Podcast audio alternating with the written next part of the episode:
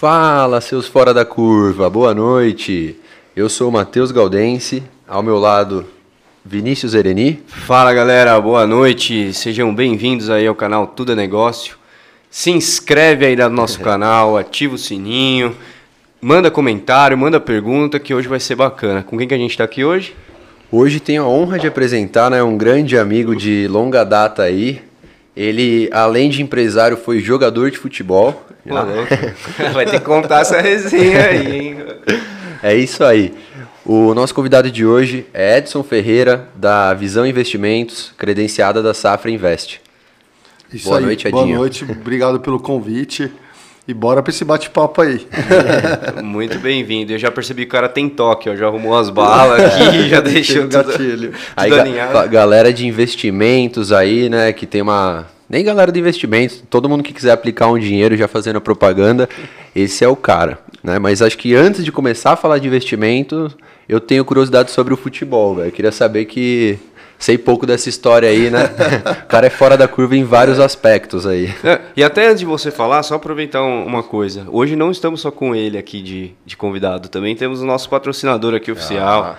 Ben Imports. Beleza? Obrigado aí por fortalecer. Galera, segue o Insta da Ben Sports, tá aí na descrição também. Peças para carros importados, BM, Mini Cooper, Mercedes Benz, tudo que você precisar ali, eles te dão uma, uma atenção legal. Então fortalece o patrocinador aí também e o nosso canal. Se inscreve aí, divulga também pra galera que quer acessar, gosta de empreendimento. Hoje vamos falar de uma coisa que interessa para todo mundo, dinheiro, dinheiro, também, cuidar bora. bem do dinheiro. E novos patrocinadores, entrem em contato com a nossa produção que o pessoal tá afiado aí, né? O time tá Há vagas, há vagas. bora, bora lá, Ed? Bora. Conta Começou isso daí. Futebol, é, Não, começa, onde começou a história? Até quando você começou a se interessar pelo investimento, carreira no banco? Empreender, né? É. Vamos dizer assim, desafios assim que você já. É, é quando eu, tudo começou eu era muito pequeno, porque eu vim de São Paulo para Vinhedo, tinha problema de respiração e meu pai trabalhava no banco e veio para Vinhedo para melhorar a qualidade de vida da família. E nessa ficou aqui nessa de ir para São Paulo e voltar, pô, dois, três anos. E aí até o momento que ele montou uma loja em Vinhedo de materiais elétricos ali, ficava ali perto do, do nosso escritório. E como eu não era um muito bom aluno, cara, e não podia ficar sozinho em casa, eu ia para a loja do meu pai.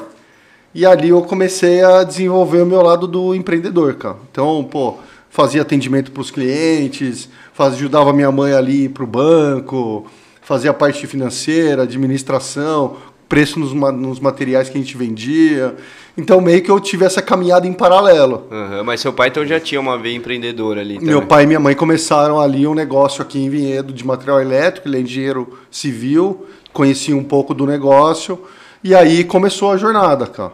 E aí até o movimento que ele saiu do banco, dessa viagem toda vez indo e voltando, até que o negócio ah, tinha ele tocava, crescido. Em, ele tocava em paralelo. Tocava ó. em paralelo. Entendi. Minha mãe ficava na loja e meu pai ficava fazendo bate e volta. E aí quando a loja cresceu, deu para dar um sustento, ele abandonou a carreira profissional e foi empreender. E aí os dois começaram e a gente foi junto. Foi o primeiro exemplo junto. aí que você já teve, então, foi, então, desde cedo. Comecei com nove anos que eu ia lá direto. Ah, ficar na loja? Porque, como falei, era muito bagunceiro, cara. E ficava em casa com os amigos fazendo arte, brincadeira de rua de moleque. E aí, para não ficar lá sozinho. Bora trabalhar. Bora trabalhar. Então, eu estudava de manhã, saía da escola, ia para a loja e ficava parte da tarde lá.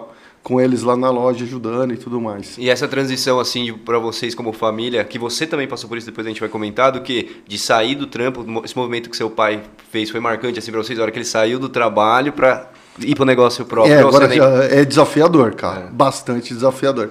Muito moleque, você não tem muita noção uhum. das coisas, né?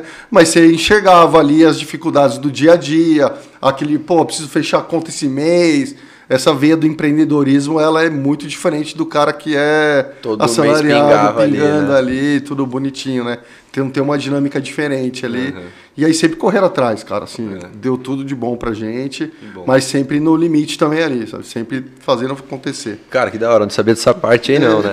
E, e, quando que entra o futebol, né? Por que que você, melhor, por que que você não quis seguir lá com seu pai, você acabou caindo no futebol, foi mais ou menos assim que aconteceu? Hum, é, não, não que eu não queria seguir lá, né? Nem que foi andando em paralelo, mas todo mundo de moleque tem um sonho, né? Pô, jogar bola, jogador de futebol, tem sempre um sonho ali E eu aspirava a isso, né? Então, pô, jogava bem, né? Razoável. E fui fazer teste em alguns clubes, enfim, por aqui, Vinhedo, São Paulo, Campinas. E aí, quando apareceu a oportunidade num jogo aqui em Vinhedo, contra o Botafogo, e aí me chamaram, fiz um jogo bom, me chamaram e eu, bum, fui para lá. Fiquei no Rio de Janeiro um bom tempo lá, Sério? morando sozinho. Quantos Marechal anos Hermes. isso? Você falou? Há 12 anos, 13 anos que eu fui para lá. Caraca, é, é Mas- cedo também, é né? Esse mundo do cedo. futebol você tem que entrar cedo e. Tem que entrar cedo. E aí, eu, como eu não conseguia ficar alojado, era em Mar- Marechal Hermes. E eu não conseguia ficar alojado lá, eu morava em Nova Iguaçu, cara. E todo dia, com 12, 13 anos, eu pegava sozinho o ônibus, moleque. Lá no Rio de Janeiro, ia pegar a linha amarela, a linha vermelha, atravessava, chegava no treino, voltava para casa, Nova Iguaçu, mais pesado ali, mas sempre sozinho, cara. Sempre sozinho. Caraca. E aí começou minha carreira profissional, cara. Já tava criando casca, velho. Já tava, de já 12 tava. anos já Já- sozinho, já aí pegando tava ônibus, outro caminhada. estado, tudo. Caminhada. E da família pra ser jogador, assim, por mais que seus pais fossem. Seu pai trabalhou em banco, depois teve um negócio. Sim. Teve alguma resistência disso quando você falou, vamos, vou jogar bola, meu sonho. Não, meu pai sempre me empurrou, cara. Sempre me empurrou. É da hora, velho. Sempre foi, me apoiou bastante, cara, em tudo. Pô, precisava levar pra Piracicaba, me levava. Então, Uhum. isso, assim, desse apoio de casa, de ter alguma restrição, não. O que pegava eram os estudos, que tentava, e Conciliar. nessa de ficar viajando e voltando, viajando e voltando, meio que você deixava a escola um pouco pro lado, já não gostava tanto, né? Uhum. E aí facilitava mais ainda a minha vida. E, e aí, futebol foi até quando, assim, que você falou, cara, é isso, vou jogar futebol pro resto da vida?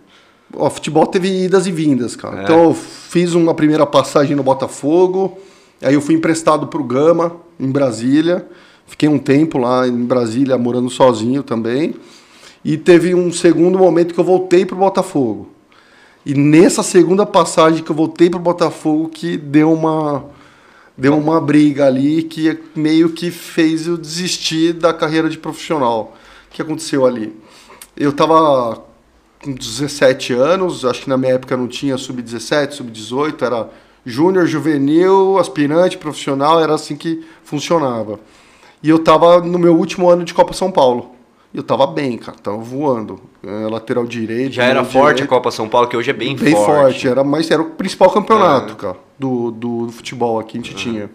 E era meio que minha transição do júnior pro profissional. Era o meu momento. E aí eu tinha um treinador, cara, que era o filho do Zagallo, Paulo Zagallo.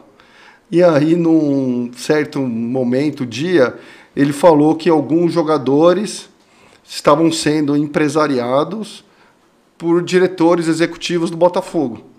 E na ocasião, meu nome foi ventilado. Mas, cara, nunca tive empresário. cara. Sempre foi meu pai que conduziu tudo. E, e aí saiu no jornal do Rio de Janeiro e tal. E aí os caras do Botafogo chamaram meu pai para ir lá falar, para falar que não tinha nada a ver com isso. Que na realidade era ele que tinha jogadores da minha posição que queria colocar os caras na Entendi. minha posição, me tirar para colocar os caras. E aí meu pai não era muito habilidoso, cara, com as palavras ele foi e descarregou, velho. E eu era o quê? Moleque, cara. Eu lembro que meu pai me ligou à noite e falou assim, ó, amanhã se alguém falar pra você alguma coisa no treino, fica quieto, cara. Eu falei, pô, o que tá acontecendo, né? não lia jornal, não tinha internet, nada disso. Cheguei no treino, cara. Lá em Marechal Hermes, lá, o Zagalinho com o jornal aberto, cara.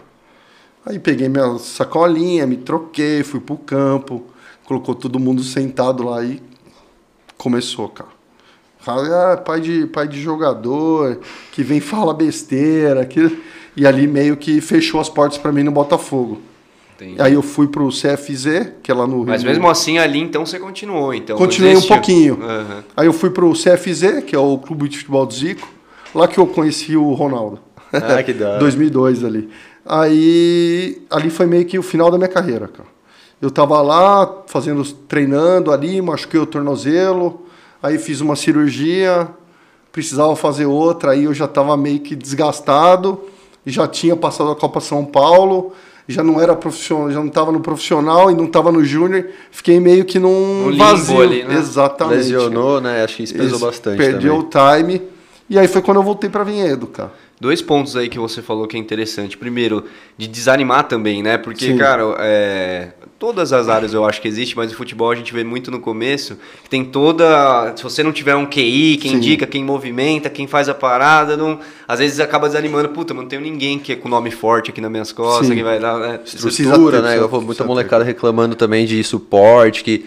É, hoje, hoje eu acho que tá bem melhor, cara, mas na época que eu pegava, cara, era, era bem É, às ruim, vezes cara. Seu pai você falou, Alimentação. conseguia ajudar por alguma coisa, mas muitas vezes muita, falei, molecada não tem esse suporte também sim. e tudo mais. Você se aguentou bastante, né, velho? Falei, até foi. 17, 18. É que eu tinha um suporte, querendo ou não, meu pai conseguiu dar uma condição. Então, pô, eu conseguia ir e voltar de ônibus. Tinha uma molecada que não tinha dinheiro na condição, cara. Tipo, eu ia comer marmita podre, cara. E eu tinha um dinheirinho que eu conseguia, Se pelo menos, comer um salgadinho, entendeu? Não tinha luxo, mas também não passava fome. Sim. Ficava ali no meio do caminho também. Uhum. Então isso deu uma força, cara. Mas desestimula, cara. É, desestimula desestimula. muito. Quando aconteceu essa aí do, do, do Zagalinho lá, falar que eu tinha empresário e tal, mano, isso aí me te afunda, né, cara? Sim. Porque é uma coisa que não é verdade, cara, e desgasta. Essa injustiça. Pra mim são as piores coisas que é. existem, velho. Ainda mais você correndo pelo certo e tudo mais. Sim. Mas tá aí o. É, se não né? tiver vamos chegar aí na. É, aonde tá hoje, né? E o futebol também é é muita gente para um funil, Funil. pequeno. Poucos né? chegam, cara. É, poucos Por isso que eu falo até eu- com amigos aí, os caras merecem, cara. Os caras que, pô, estouram mesmo, ganham dinheiro, que é minoria, né, cara? Os que estão aí estourando. Uhum. Os caras passaram perrengue, cara. Eu Acho que, assim, tem que, tem que É o fazer... contexto lá, né, inteiro, né? Vamos dizer É, assim. Que olha só os caras que estão ali, né? Mas os caras passaram também, deve ter sido pesado, cara. É, exatamente. E daí, e outro ponto importante também, porque você começa a abrir mão de um monte de coisa, igual você falou, estudos, e se chega com 17, 18 anos, você perdeu um mau tempo de escola, não dá certo no futebol. Sim. Né? É, e aí eu tinha base, né? Então, pô, querendo ou não, na época de esco- na minha época de escola, fui indo ali aos trancos e barrancos, né? Passando do jeito que dava pra passar e tal. Mas aí quando eu voltei, eu falei, cara, preciso fazer alguma coisa, né? Ter que meio que fazer. Meu pai tinha o comércio ainda. Falei, vou fazer o quê? Vou. Me aventurei, ah, me aventurei seis meses numa engenharia de telecomunicações, que, pô, só frequentava a faculdade, que eu não fazia nada. Não deu interesse Não ali, deu. não. Era só festa, cara. Seis meses pesado. Esse é o motivo, Esse então. é. Esse é. É, também treinando, treinando, treinando, né? Quando o cara chega, imagina, você precisava. relaxada, né? Exatamente. E aí você nem se interessou por algo ali da área do seu pai, negócio do seu pai? Então, aí eu fui pra administração, cara. Ah, entendi. aí eu- o que eu me achei mesmo foi na administração. E eu vou falar pra você, cara. Entrei na faculdade, mudou o negócio de, de nível de conhecimento, do interesse pela escola. A faculdade eu voei, cara. É mesmo? Sim, pô, foi beleza. Estudava, ia bem nas provas, Tinha interesse, né? É, tinha interesse. Você gostou foi realmente, diferente, né? É, cara, foi diferente. E aí, nesse meio tempo, eu já tava, tinha voltado, tinha que fazer alguma coisa. Voltei para a loja do meu pai, que era o Porto Seguro, qualquer coisa eu volto para lá. Não ficar parado, Ficar tudo. parado e comecei a fazer a faculdade de administração. E tinha um cliente do meu pai que ia sempre na loja, era amigo e tal. Eu falei, pô, arruma um emprego para mim, cara. Porque eu não queria ficar lá no meu pai, porque é meio que limitado, empresa de família, não tinha um salário. Meu pai pagava as contas para mim, mas não tinha minha renda mesmo, não era independente e tal. Você ainda não tinha uma visão. É. né? É igual... E aí eu, ele me chamou, cara, o seu Tarcísio me chamou para fazer trabalhar de auxiliar administrativo. Era uma empresa aqui em Valinhos de válvulas, cara, e conexões. Nada a ver, cara, assim. E eu ficava lá de auxiliar administrativo, fazia compras, vendas. Não, já tinha a ver com a faculdade, já né? tinha, é, já estava meio que fazendo um estágio ali, vamos Sim. dizer. E fornecia para Petrobras, enfim, aí fiquei lá, acho que uns dois anos, cara. E aí meu sonho, como eu jogava futebol, meu pai tinha a loja, sempre tinha um dinheirinho. E esse negócio de bolsa de valores, cara, entrou na minha vida cedo, porque eu ganhava dinheirinho com 16 anos, jogava na bolsa, é um jogo, né? Parece um jogo, cara. Luzinha piscando, lá, lá, lá. E eu peguei uma época boa, cara, que você comprava, a bolsa só subia, você comprava coisa ruim, esperava um, dois, três meses, bum, estourava, você ganhava dinheiro. Então os meus amigos estavam jogando videogame, eu não, cara, eu tava comprando e vendendo na bolsa, assim, com 16 anos. E você fala que, que ano isso, mais ou menos? Ah, isso era, sei lá, 2000, 2000, cara. Um pouquinho antes, eu acho. Que da internet direito, né? É, então, eu, pra você ver, quando eu conheci o mercado de bolsa, eu falei, meu pai, pô, quero ver esse negócio de bolsa, né? Ele falou, tem um amigo meu que mora aqui em Vinhedo, saiu da bolsa lá do pregão e tá na casa dele. Cheguei na casa do cara, velho. Era o, o escritório dele embaixo, na frente da piscina, ar-condicionados, computador e jornal, o cara lendo. Eu falei, porra, é isso que eu quero, velho. Diferente. Ficar em casa de frente com a piscina, eu falei, pô, é aqui mesmo, cara. E meio que fui nessa onda dos investimentos, sozinho. Aí comecei, comprei minha primeira moto, sozinho, quando eu fui trabalhar e tal. E aí eu falei, cara, vou entrar no banco, vou fazer um estágio no banco. Porque é um caminho de eu ir já para a parte dos investimentos que eu quero e tal. E aí eu me inscrevi no processo seletivo lá do Santander, cara. Pô, me inscrevi no processo seletivo, só fiz ele, cara. Não fiz mais nada. Você já foi estrategicamente pensando no E eu mercado nunca financeiro. fiz outra entrevista, cara. Só fiz isso, cara. Fui lá, me inscrevi num programa de estágio, aí me chamaram, fiz uma dinâmica de grupo, fui na agência lá em Jundiaí, fiz uma entrevista, bum, entrei. Entrei de estágio no banco. Sim, rápido, assim, muito rápido. E você já com uma experiência é, natural de bolsa ali que você já Exato, brincava, de né? Experiência, assim. exato. Mas aí quando você entra no banco, entrei de estagiário, porra, entrei lá no pronto atendimento, cara. O cara do caixa eletrônico. Posso ajudar? Do coletivo, esse mesmo. Caralho.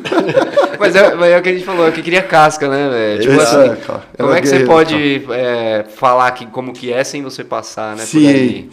É, cara, e aí eu comecei a ter as experiências, né? Cheguei lá, tinha um jeito diferente, um óculos diferente que eu usava. Não sei se você lembra. Que ele era de ponta cabeça. Como assim? É. ponta cabeça? A armação, agora que tá na, na moda, né? Mas a armação era um óculos de grau, só que a armação ela vinha por baixo, cara. Não era por cima. Era legal pra caramba. Já era, dif- já era, E era curva aí diferente, já. era. Aí eu tinha uns, fiz uns amigos no banco e os caras falaram, porra, você quer crescer? Vende seguro, cara. Falei, pô, seguro e capitalização. Falei, pô, demorou. Peguei os, os folderzinhos do banco lá, cara, e eu ficava lá fora, cara. Comecei a ler os folderzinhos, mano, comecei a empurrar seguro pra todo mundo, cara. Eu estourava de vender seguro, cara. E eu falo assim, nem, nem os gerentes, os caras lá faziam mais seguro que eu. E você ainda lá na fila lá. Na, lá fora, velho. posso ajudar. Pois é, isso. e fazendo segurinho, a capitalização. E aí eu comecei a ganhar destaque dentro do banco. Porque banco é isso, né, cara? Você faz a vendinha lá, se destaca na venda do seguro, depende do seu nível que você tá lá, do, do pique, da capitalização lá. Pô, vendeu, o banco tá gostando, você vai Resultado, sendo promo- né? promovido. E é importante saber jogar esse jogo também, né? Sim. Se você tem uma visão, pô, quero crescer aqui, Sim. o cara já te dá a letra, ó, o jogo é vender isso, isso e isso. Você já vai Já vai. mirado. É, o, o ruim é que aí depois você vê que essa visão assim, não era melhor para as pessoas que você tava fazendo, entendeu? Eu ia falar disso. Você Então- não vende cap lá no Safra, não. Não, pelo amor de Deus, cara. Fiquei até trauma disso. Não, mas o contexto, né, pra galera saber do que, meu, você tem uma- um produto ali, o objetivo é vender tudo mais, cara, foco naquilo, que se aquilo vai te levar onde você quer, É. né? é, e meio que você tá pensando em você, né, cara? Ou pra você crescer, você vai ter que fazer isso, você não tem outra alternativa, cara. Sim. E aí foi o caminho que eu encontrei, cara. Comecei a vender seguro, porra, estourei, cara. E do banco isso, né, é nesse, nessa época, provavelmente, provavelmente não, né? Ninguém tinha conhecimento do que era muito cap, quais as vantagens ou outros tipos de investimentos que Hum. Não, poderia ser era melhor. Mais, mercado mais fechado ainda. Hoje os bancos já operam, tem lá as É. opções de investimento no banco. Antes não Sim. tinha outros investimentos abertos assim para todo Sim, mundo. né? ah, melhorou bastante, cara. É. Nossa, melhorou muito. Mas aí eu, eu fiquei nessa, nesse pronto atendimento pouco tempo, um mês. Aí eu já vim para dentro lá no alto atendimento, que eles falam que é a primeira bancadinha dentro do banco, já ali, já conseguia ficar sentado, velho. Já ufa. Já- o pezinho já tava bem Dentro melhor. do ar-condicionado Já ali, dentro já. ar-condicionado. E, ó, e falar pra você, uma vez fizeram golpe comigo, cara. Lá na, onde eu trabalhava lá em Jundiaí, maior agência de Jundiaí, cara. Maior agência da região, cara. E chegou uns caras lá no autoatendimento, pô, me ajuda aqui no caixa eletrônico e tal. Disfarçaram, cara, foram lá e roubaram os velhinhos, cara. Isso aqui foi foda, Nas cara. suas costas. Nas minhas costas, cara. Isso é nem, nem ver, cara. Muito rápido, cara. É, Aí é pegaram muito, a filmagem, viram que os caras me, me distraíram pro outro lado pra fazer do outro. Mano, os caras têm um. Hoje é o golpe do Pix, né? Na época era no caixa é, eletrônico. No caixa né? eletrônico. O cara chegava, fazia que era do banco ali, bum, e roubava dinheiro dos velhinhos, cara. Eu não imaginava Sacanagem, isso. Cara. velho, Impressionante, cara. O golpe tá aí faz tempo já, né? Só mudou o Só jeito. muda, é, vai atualizando, cara. Aí fui pro alto, também continuei estourando os seguros. Eu sei que em seis meses de banco, cara, eu de estágio já tinha sido contratado. É, a ideia era contratar como gerente de negócio já, porque eu tava bem à frente, cara, do, do pessoal lá. Porque eu já fazia os investimentos. Tanto que no ambiente lá, na 40, tinha a sala de ações lá, né? Que era onde eu queria chegar. cara. 40 era agência. Agência. Aham. É, tinha a sala de ações e era onde eu queria ir, cara. Pô, quero trabalhar lá, não queria ser gerente, nada disso. E aí meio que eu já cobri o cara, de estágio eu já cobri o cara. E aí fui vendendo seguro, ah, aí me contratar, mentira. Eu fui, teve uma Copa, cara, do Santander, uma Copa de futebol lá no centro de treinamento do Palmeiras. E levava os times, as agências lá, Jundiaí levou um time, Imaginadinho, né? é, é. Jundiaí tinha um time, ô, São Paulo tinha um time, e aí a gente foi lá.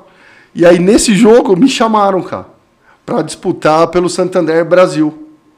É, o campeonato do Santander e tal. Só que só podia funcionário. E eu não era funcionário, eu era estagiário ainda. Cara. Aí meio que deu uma acelerada na minha contratação. E aí nem Irado, acabei nem velho. chamando, porque eu não tinha matrícula. E quando eu passei a matrícula, matrícula é, faz produção, fazia o seguro, colocava na matrícula de alguém. E aí eu coloquei na matrícula da minha coordenadora, cara. Que era a única matrícula que eu sabia. Tipo, o cara veio, ah, qual que é a sua matrícula aqui pra gente selecionar? Aí eu passei a matrícula da Nádia, cara, minha coordenadora, que eu não tinha, velho. Isso aqui não deu certo futebol, mas acelerou minha contratação. É, deu certo por um lado, né? Contratado pelo futebol. então. Não, foi, não, deu sorte. Cara, isso que eu falo como são as coisas na vida, né, velho? Você nem imagina, você só vai fazendo ali tudo mais. Ó, como, tipo, uma coisa lá de trás já te ajudou Já ali no ajudou. meio e tudo É, mais. Foi muito louco isso. E aí eu virei caixa, eu ia ser gerente e não tinha vaga. Aí me contrataram como caixa para não perder. A contratação, É, assim. Só que aí eu fiquei como caixa trabalhando de gerente. Nem fiquei no caixa, cara. Na realidade, fiquei no caixa um dia, cara. Deu uma diferença de 400 reais, cara. Arranca ele dali. Na realidade, esse dia, puta, deu diferença que eu não achava de jeito nenhum, cara. E aí, porra, perdi 400 conto, velho. Paguei lá do bolso 400.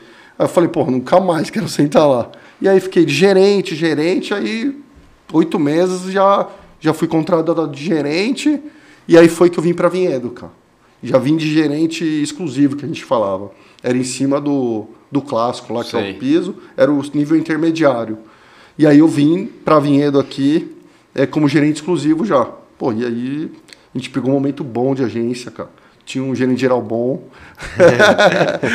Ele pô, ajudou muito, cara. E, e a gente pegou uma curva de crescimento muito forte, muito forte, cara.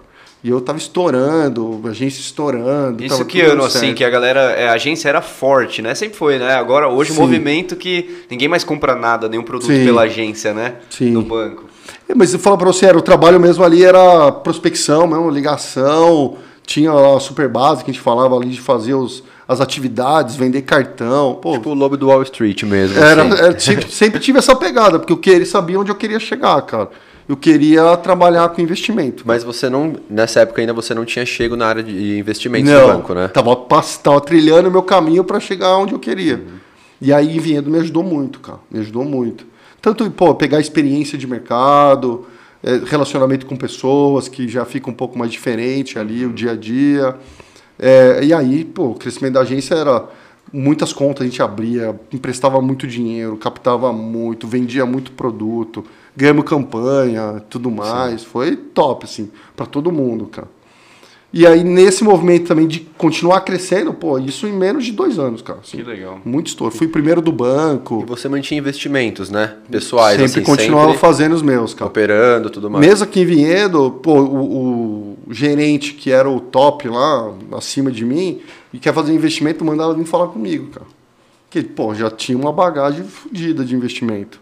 Então, mas aí, é- essa era seu, seu alvo, era o quê? Mexer com investimento. Mexer com investimento. Mas ali no banco você tinha essa visão, assim, porque eu tô falando porque eu não- nunca tive convívio com muitas pessoas do banco, além da família deles mais.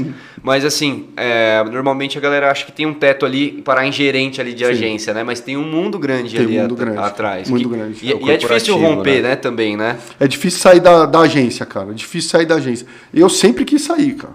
Porque a agência, querendo ou não, assim, na minha cabeça, né? Não que seja, claro. É, quando você está numa estrutura de banco, a agência é como se fosse o chão de fábrica, cara, na minha cabeça. Uhum. Porque ali é onde você é o front do negócio, cara. A porta de entrada, né? Vamos dizer assim, para o corporativo, né? Sim. Aí se você estivesse numa administração, nos prédios administrativos ali, uma qualidade de vida melhor, um salário maior. Então a gente busca outras coisas, produtos, especialização, enfim. E era eu queria- Responsabilidade mais, mais né? responsabilidade, enfim, mexe mais tesouraria. E eu sempre vim nessa linha. Mas sabia que eu tinha que construir um caminho para E tinha que ser um caminho de sucesso, né, cara? Porque se você não tá entregando no banco, velho, esquece, cara. Você não vai conseguir. É o destaque que te leva lá, né? É. E aí nisso foi, cara. Ou você entra na regra do jogo, faz os produtos, vende o que tem que vender para conseguir se destacar e conseguir uma promoção, ou você vai ficar naquilo pro resto da vida, cara. E aí, pô, a gente estourou. Primeiro do banco, fui em Fórmula 1, ganhei um monte de premiação do banco, troféu, enfim. E aí eu fui promovido, cara. Aí eu tinha vindo para Vinhedo e aí eu fui promovido, voltei para agência de origem, cara. Que lá era o meu sonho, da sala de ações, cara. Aí alcançou o Aí eu objetivo. cheguei no meu primeiro objetivo, cara. Cheguei na sala de ações destruída, cara. Tipo, os dois que estavam lá, um tinha saído e o outro tava saindo. Meio que eu tava fechando, cara. E tinha todo um ranking ali e tal. Chegou a tá, eu peguei a sala, se eu não me engano, na centésima posição, assim, do Brasil. E aí a gente, aí eu comecei, cara. Já conhecia o mercado. Aham. E aí eu comecei a estruturar a sala, acompanhar o preço médio da carteira dos clientes, começar a fazer relacionamento de novo, sozinho. Me largaram numa furada lá, querendo ou não. Porque quando eu entrei, tinha um cara saindo, que tinha ficado lá na sala uns cinco anos, para montar um escritório de investimento. Entendi. Antes de você até falar isso, fala pra galera aí se inscrever no nosso canal. É, se inscreve no canal, ativa o sininho, galera. Toda segunda-feira, às 7h37. E um oferecimento bem imports. E também, rapaziada, no Spotify, hein? Agora eu esqueci de falar isso no último episódio. Estamos no Spotify também. Toda quarta, é, terça-feira, meio-dia, sai o episódio de segunda-feira. Então entra lá, segue lá, tudo é negócio no Spotify. Já ativa o sininho também para ser notificado. Que para quem não gosta de assistir ou perde ao vivo, cara, Spotify é bom, bota no som do carro, bota na academia e sempre vai ter um conteúdo da hora. E mandem perguntas, a gente tá falando de investimento, vamos chegar ainda nesse ponto. O Edinho comentou aqui já do primeiro alvo dele, que foi chegar na sala de investimentos aí do banco. E então todo mundo precisa ter um pouco de informação nesse sentido, né? É, muita coisa, às vezes também tem muita informação falando Bastante. disso, né? A gente não sabe muito bem o que filtrar, vamos falar um pouquinho disso também. Mas aí você falou uma coisa interessante, foi na minha cabeça. Você falou, atingir meu primeiro objetivo. Foi. Quais eram os outros ali, a hora que você entrou nesse mundo do investimento, viu ali, começou já a prospectar ali? Então, na realidade, assim, o meu objetivo era chegar na sala e depois lá buscar a corretora, que era em São Paulo. Quero pô, trabalhar numa mesa de operações, e aí fica mais na parte interna do banco, não na agência, onde eu achava ali que era o, o chão de fábrica, vamos falar assim. Sair dessa linha de front de atendimento ao cliente e buscar essas áreas internas, onde o meu cliente seria o gerente do banco. Trabalhar com produtos, trabalhar mais na parte de inteligência. E aí eu, pô, cheguei na sala. Tava já no caminho que eu queria. Entrei para a parte de investimentos. E até quando eu fiz essa decisão, cara, de vir para a sala, tipo, chegou na, na regional, ela falou, cara, você tem dois caminhos. Ou você continua na parte comercial do banco, você está estourando, você vai voar, vai ganhar dinheiro e tá. Ou você vem aqui na sala de ações, você está fudido, você está morto, cara. Porque o banco não investia muito nisso. Eu falei, não, eu quero, quero ir pro investimento, cara. Que era o seu sonho, cara. Você via essa oportunidade na época, só que o banco não tinha, né? Não era tanto. Assim, não era aquilo que dava muito não, pro banco, não né? dava muito pro banco. E não tinha muito incentivo. Então, ela falou, ó, se for lá, não vai ter muito o que você fazer, cara. Você não tem muito mais crescimento. Você vai ficar um pouco de lado ali. E aqui você tá estourando. Primeiro do banco. Pô, eu falei, não, quero pegar meu sonho e vou atrás dele. Que era a bolsa, cara. Era a bolsa naquela época. E aí cheguei na sala e começamos a fazer um desenho ali, o cara saindo. Então saiu dois, né? Um detalhe. Que saiu dois e você um ficou saiu, sozinho. o que saiu eu cheguei na posição. E aí o outro já tava saindo. Deu três meses ele saiu. Mas nem colocaram ninguém. Não. Aí eu fiquei um tempo sozinho. E aí esse cara que tava lá é amigo meu até hoje. Então, Mas ele não me passou muita coisa, cara, porque ele queria levar os clientes também embora. E meio que tudo que eu fazia, meio que travava. Ele era o cara da sala, e eu era ju- juvenil ali, chegando ali, júnior e tal. Ele falou, pô, dá uma segurada no moleque, não deixava eu fazer relacionamento com os clientes e tal. E aí ele saiu, meio que deslanchou, cara. Comecei a organizar a sala, ligava pro cliente, pô, seu custo é esse, vamos ajustar a posição, tal, lá, lá. E aí eu comecei minha jornada lá na sala de ações, cara. Só que chega num certo momento da sala que mudou um pouco a política. E aí começou a me doer um pouco, cara, porque às vezes nem sempre tudo tá alinhado ao cliente, cara.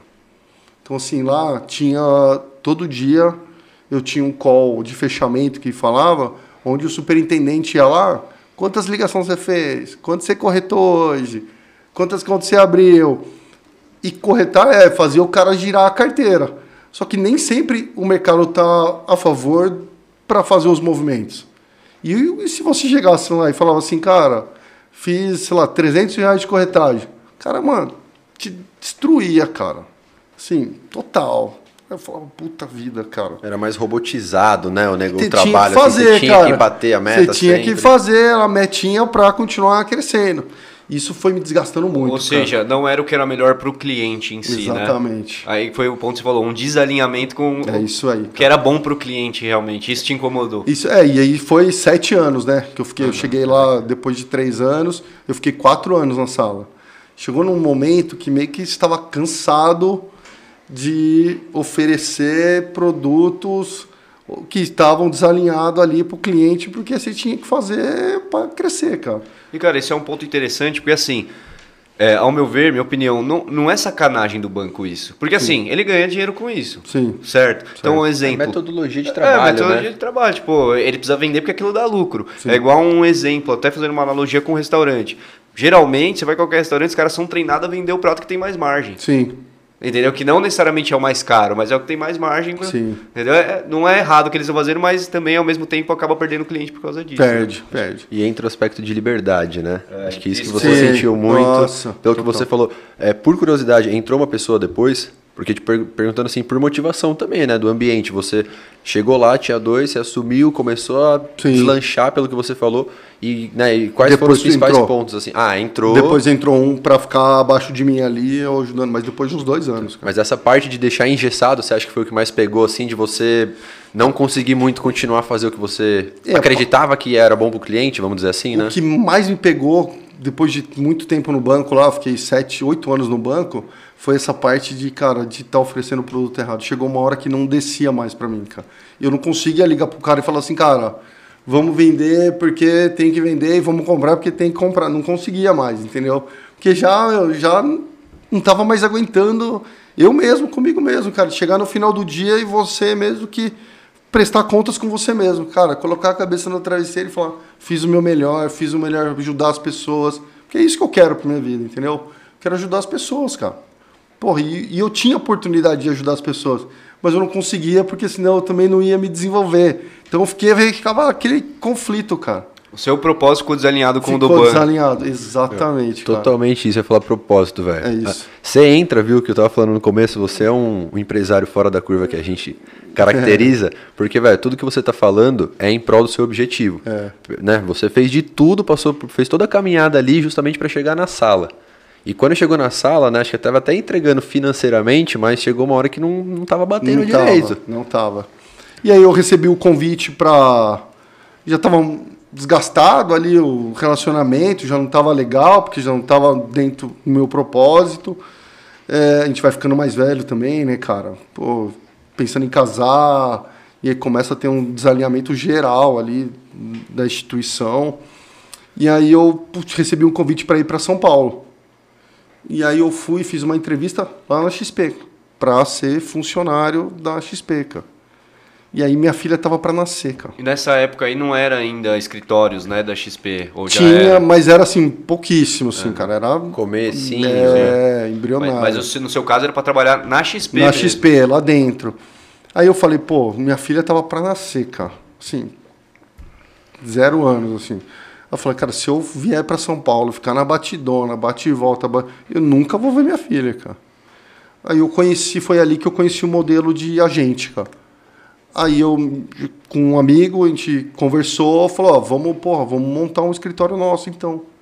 Eu falei, porra, vamos nessa. Aí meio que a gente começou a tra trabalhar em paralelo à nossa ideia de sair do banco e montar o nosso escritório.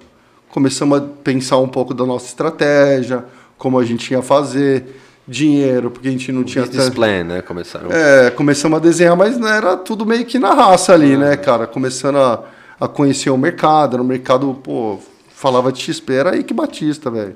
OGX, era lá, era desafio. E aí a gente montou um plano, né? Querendo ou não, era, eu trabalhava já no mercado, a ideia era continuar o contato com alguns clientes e fazendo a tombagem ali para dentro do escritório. E aí a gente, eu se preparei financeiramente, esperei, né? Juntei um dinheiro, que era curto, e montei uma estrutura para ficar, tipo, um ano, para me sustentar um ano.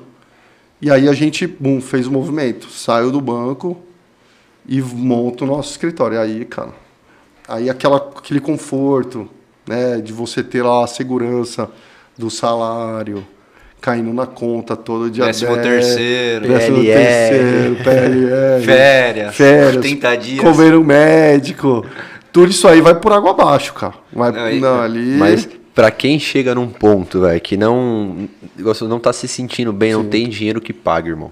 Acho Sim. que você viu ali como uma oportunidade, falou, vou fazer o que eu gosto, eu vou conseguir ter um retorno e eu vou ter a liberdade de fazer, entregar o, o bom pro cliente, né? Sim. Se, se não for pra ele Esse comprar é ou o- não vender, eu vou falar pra ele. É, isso, esse era o meu objetivo, cara. Quando eu montei o escritório, meu objetivo era, cara, é qualidade de vida, porque eu quero ter, ficar com meus filhos, quero aproveitar com eles, quero viver junto com eles e quero ajudar as pessoas, cara. Eu não quero ficar nesse propósito desalinhado, o banco ganhando um monte de dinheiro e eu ferrando os clientes aqui sentindo isso. Eu falei, não, cara, eu, o propósito do escritório foi, cara, ajudar as pessoas. E eu sei que se eu ajudar as pessoas, isso vai me trazer um resultado financeiro. Consequência, né? Então eu nunca pensei na grana, que eu vou ganhar, tá, se der tudo é certo. Não. Falei, cara, vou ajudar as pessoas, vou ser feliz e vai, tudo vai dar certo, cara. E meio que fiz essa virada. E aí a gente montou o escritório pequenininho, cara, sozinho, eu e o, um amigo meu. Aí a gente ficou ali por seis meses, numa salinha, sei lá, 4x4, cara, sem ar-condicionado. Cara, era, era, era Esse é o começo de verdade, galera. esse, esse, Não, eu queria só voltar um ponto que você falou que é interessante. O, as metas, é, geralmente, de banco são bem agressivas, Sim. né? Tipo, eles são bem, tem que bater meta, tem Bastante. que bater meta. E muita gente que a gente conversa de banco, inclusive o- os primeiros convidados aqui, a Camila e o Antônio, também trabalhavam em banco. E eles falaram isso, o retorno financeiro tava legal. Tipo, Sim. tava ganhando bem, Sim. com convênio, com Tava. alimentação, com tudo. Só que eu não tinha mais tempo pros filhos, provavelmente foi o que ele falou, eles falaram também. Pô, não tava enchendo o meu potinho, porque não tinha tempo, tava ganhando mais que, que eu ganho hoje, um exemplo, só que não, não tava me satisfazendo Então, já. E meta, é né, difícil.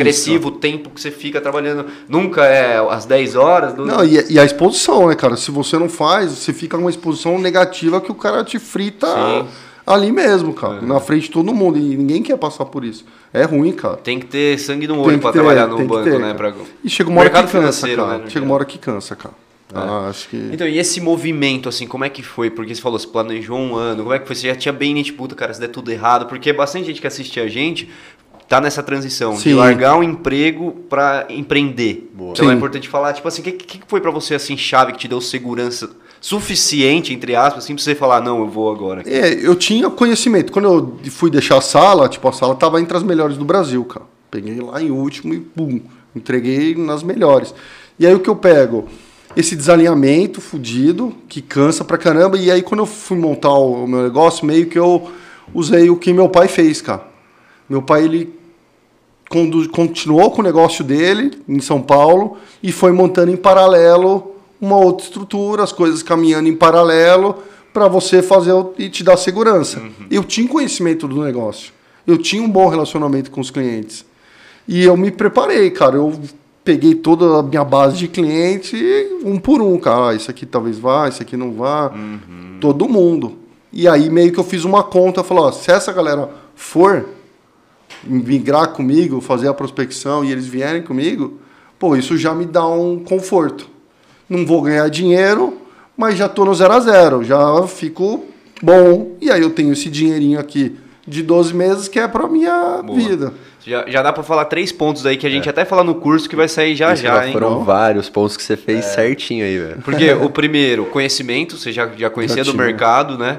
Planejamento, você planejou também de qual, qual cliente poderia para você, Sim. qual poderia te dar uma base, e a reserva de emergência, né? Sim, sim. Isso que são, às vezes a gente como empreendedor vai, ah, não, vamos, vai dar certo, vamos, larga tudo, vamos, mas calma, é bom ter um... é, Cara, tem que ter essa empolgação, é bom. Você cara. conhecia muito bem, você validou esse conhecimento com uma das melhores salas do Brasil que você falou, né? Foi. Você tinha uma reserva de emergência e mesmo assim você abriu o negócio trabalhando. Isso eu acho que é uma aula pra muita gente que, cara, tem muita gente chegando a gente, pô, quero abrir um negócio, vou sair do emprego pra abrir um negócio. O que, que você vai abrir? Ah, eu vou ver o que eu vou abrir ainda. Não dá. E, tipo, não. Não. Cara, fala, fala aí, você tá esquece. ligado. Então, Tem- tipo, Deve ter exceções à regra, mas... cara, Sim, não, claro, tem que existem pegar na muitas, média. mas né? na grande maioria, meu, né, o que a gente possa falar, se a gente acredita, é estuda, conhece o negócio, pô, se você não tem o capital, junta uma grana, se Sim, der pra se fazer prepara. junto, vai fazendo até que chegue num ponto que, igual você falou, você sentiu, teve segurança, pô, tá pagando as contas, aí você acaba se É, jogando. mesmo assim, tudo meio que desenhado, dá errado, cara. sem planejamento, dá, então imagina. dá, dá errado. E aí aqueles caras que você falou que vinha, já não vem mais, os que falava que não vinha, veio, então meio que... E você tem um planejamento, mas mesmo assim as coisas acontecem diferentes. E aí que entra a empolgação, que você falou que não pode Nossa. perder também, né? Você tem que estar empolgado, mas não pode deixar a empolgação te cegar, É. né? E aí, quando eu fiz a virada, meio que eu fui para um mundo novo, né, cara? Empreender, porra, tudo novo, correr atrás ali dos clientes. E na época que eu fiz o movimento, cara, XP era aqui, cara. Mercado de investimento era banco. E para vender essa ideia de corretora era complicadíssimo, cara. Porra, aí que Batista, que não sei o que, não, tem que explicar todo o conceito da plataforma aberta. E da... Isso é da hora pra galera que ano que a gente tá falando, porque hoje em dia você abre o 2013, Facebook e já cara. tem investimento Já tem, ali, né? já tem. Nessa época nem existia direito. Que ano, desculpa? 2013. 2013? 2013. Nove anos atrás. É. Tava bem no começo, assim, né? E também não era tão aberto assim pro varejo, né? Não, cara, era limitadíssimo o mercado, cara. Bem fechado. É. E era um mercado só bolsa, cara. Não tinha renda fixa, não tinha fundo, não tinha nada. Era só bolsa de valores, cara. Então o cara que vinha era para fazer operação, para fazer day trade, essas coisas. E aí eu montei com um sócio e a gente ficou um tempo juntos, pouco tempo, seis meses. Aí o pai dele teve um problema de saúde e tal. E aí ele saiu, cara, da sociedade. Então aquele meu planejamento de 12 meses, eu já tive que comprar a parte dele. Então, porra, aquele dinheiro que eu já tinha, já não tinha mais, porque eu tive que pagar a parte dele para eu ficar com a sociedade. E aí eu fiquei 100% comigo, cara. Aí foi pesado, cara. Mas Nossa. tinha que fazer rolar, né? Igual você falou, 100% comigo, mas o dinheiro tava ali na sociedade. Tava tudo ali, tudo que eu tinha foi ali. Aí começa o skin the game, né? É, e aí, pô, eu tinha um negócio de investimento, tinha uma salinha sozinho, sem ar-condicionado, solzão estralando. E querendo ou não, você tá sozinho, cara. Chega uma hora que isso começa a te tirar a motivação, cara. Eu olhava na mesa, minha filha com, sei lá, seis meses, três meses. Eu olhava e falava, pai do céu, o que eu tô fazendo aqui, cara? O que, que eu vou fazer? Eu volto para banco? O que, que eu vou fazer na minha vida, cara? Ligava aí a visita cliente para o escritório não ficar sozinho. Ligava pra minha mãe, mãe, desce aqui para para não ficar, pô, você tá fazendo investimento. Chega no escritório fechado, sem ninguém, você fala, porra, vou fazer nunca investimento com esse cara. Aí ligava minha mãe, porra, desce aí para atender os telefones, para ficar aqui se alguém chegar e tal. E que fui nessa, nesse atropelo, sem modelo, sem nada, cara. Foi seis meses assim que eu repensei várias vezes, cara. Se eu continuo, se eu pulo fora, se eu volto para banco. Mas voltar para banco, porra, tô desalinhado pra caramba. Vou voltar, vou ter o resto da minha vida de merda, vamos falar assim, desalinhado, porra, tendo que quebrar os clientes, vender produto desalinhado. Ia voltar porque eu não queria. Puta, aí eu falei, ah, não, cara. Vai ter que ser aqui, cara. E aí eu comecei a desenvolver, cara, mercado, começar a falar com os clientes, pedir indicação. E aí o negócio foi acelerando de Então, e novo, aí, cara. o- é, tem vários momentos na trajetória, né? A gente falou isso também. Tem dia que você não quer nem saber, você fala, cara, não quero mais. ó. é, Sim. é uma montanha russa Montanha tremenda, russa, né? cara. Só que nesse momento aí, que no começo é mais difícil ainda, Mais difícil. é, o, que não fez você desistir ali? Que você falou, cara, não vou voltar, não vou seguir aqui. Um, eu não tinha um plano B, cara. Talvez pode ter sido até um erro. O plano B era fazer o A dar certo. Sério, isso aí, não tinha. E o que pegava muito para mim era minha filha, cara. Minha filha pequenininha, cara. Eu chegava em casa falava, nossa, cara, preciso fazer girar, porque, pô, uma criança de seis meses. Melhor coisa é falar não ter plano B, velho, porque aí você foca 100% no A, é, entendeu? Você tinha, fica, cara, ou vai ou vai. Não tinha uma alternativa, cara. E aí foi aí quando começou as coisas meio que dar uma balançada, e aí começou a surgir, né? B, C, D, até embaixo, cara. Vou vender coisa, volto pra loja, faço alguma coisa, abro um outro negócio. Pô, aí começou a aparecer de tudo, cara. Fiz entrevista em banco, pô, pra meio que tentar me recolocar. Até recebi uma proposta do Safra e falei, cara, não vou. Voltei de São Paulo pensando, cara. Eu falei, não, cara. Você já vai... sabia como que era, né? Aquela vou vida. ter que continuar, cara, porque eu quero ajudar as pessoas, meu propósito era esse, cara. E até o propósito de vida, cara, é pô, é ajudar as pessoas, fazer o bem, que de alguma forma isso te recompensa em algum momento. E aí eu comecei a ligar, cara. Porra, telefone. Lembrou o que você fazia no banco? Peguei uma lista, de imprimi, ponte folha sulfite, cara. Comecei a falar com os clientes, muitos sim, não, lá, lá, e comecei a crescer a base. E aí o, muitos amigos que estavam no banco começaram a sair do banco, ou porque o banco mandava embora, ou porque tinha feito alguma coisa errada e o banco saiu com eles. E aí eu, esses amigos que eram mais próximos, eu comecei a falar, pô, vem conhecer aqui o escritório, né? Era uma estrutura pequena, mas era bonitinho, assim, né? E aí começou, veio, começou a entrar novas pessoas, aí eu sei que na primeira vez que a gente sai de escritório, que a gente muda, a gente tava sozinho, a gente sai em, em três, cara. E a gente vai pro prédio no segundo prédio. Sim. Um prédio novo, bonito, né? 80 metros quadrados. E aí já era conveniado já. Sempre XP até então. Ah, desde tá. o começo, né? É, já era XP ainda. Só que sem modelo nenhum, cara. Mas a vantagem, só, só uma coisa, a vantagem disso aí é que tem a estrutura por trás, né? Um exemplo, não daria para você fazer 100% independente um escritório. Autônomo é. só. Não, não dá. Não. Tem que ser credenciado a uma instituição, cara. Ah. Porque se você não é credenciado a uma instituição, você não consegue distribuir os produtos. Legalmente falando, né? Vamos dizer, você tem que ter um, um, banco, assim, mais tem ou menos uma um base de credenciamento atrás. E eu ia fazer uma pergunta, tem uma hora atrás. É, nessa época que você está falando no começo, que não era tão aberto, não tinha tantos produtos igual Sim. hoje, para a galera que queria investir, isso eu tenho, é por curiosidade, né? Tinha que ter grana? Era mais assim ou não? não. Né? Até pra galera hoje em dia, assim, quem não conhece esse mercado e tudo mais, tipo, que acho que é um grande paradigma, né? Tipo, Sim. Tipo, ah, acho que tem que ter muito dinheiro, só para quem tem dinheiro. O mercado financeiro é um mercado super acessível, cara. Super acessível. E sempre foi? Sempre foi, cara. Assim, esse negócio de das pessoas ficarem, ah, tem que ter muito dinheiro, isso é mais da pessoa de quebrar isso com ela mesma do que é, a própria condição de mercado. Que hoje, pô, você investe sem custo, cara. Sim. É né? falta de conhecimento. Falta isso né? que eu ia falar, tudo se resume a isso. Naquela época não tinha 30 não, youtubers falando não. disso, não sei quantos tem hoje, mas Sim. tem os canais maior, é, de finanças maior do mundo é do Brasil, praticamente. Sim. Primo Rico, os caras falam disso o tempo inteiro, né? Então, dissemina informação, a galera sabe que dá para investir com dinheiro antes. É, mas aí eu até falo pra galera tomar cuidado, cara, porque sinceramente. É, muito desses aí vem de aquela promessa de ficar rico, fazendo trade. Cara, eu falo para você, 99% das pessoas ficam pobres, cara, fazendo trade. O segredo do, do investimento, cara, é fazer, é ser um investidor, entendeu? Sai do trade, cara. Desse negócio de compra, vende, compra, vende, mesmo dia ali, tem que ter um perfil, tem que ter uma capacidade. Não acha que você vai entrar no como muitos, cara. Eu já vi vários, várias pessoas quebrarem. Ah, vou comprar, vou ganhar dinheiro aqui, pô, entra lá duas horas no computador, pá, pá, pá, pá sai apertando o botão, acho que vai ganhar dinheiro. Não é assim, cara. Não esquece, esse mundo não existe. Muita gente vende esse sonho.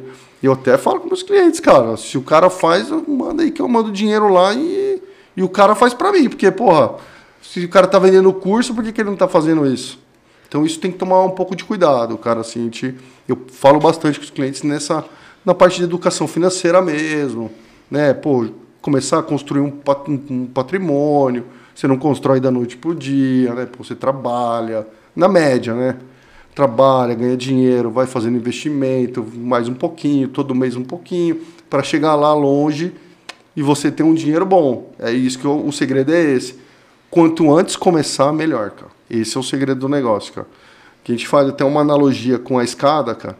Se eu tenho lá 20 anos, com 40 eu quero ter 20 milhões. Você vai precisar todo mês um pouquinho. Se você tem 35 anos, com 40 você quer ter 20 milhões, vai ter que ser um degrauzão, você vai ter que pôr um monte de dinheiro, cara. Então o segredo é quanto antes melhor, cara. Não importa o valor, cara.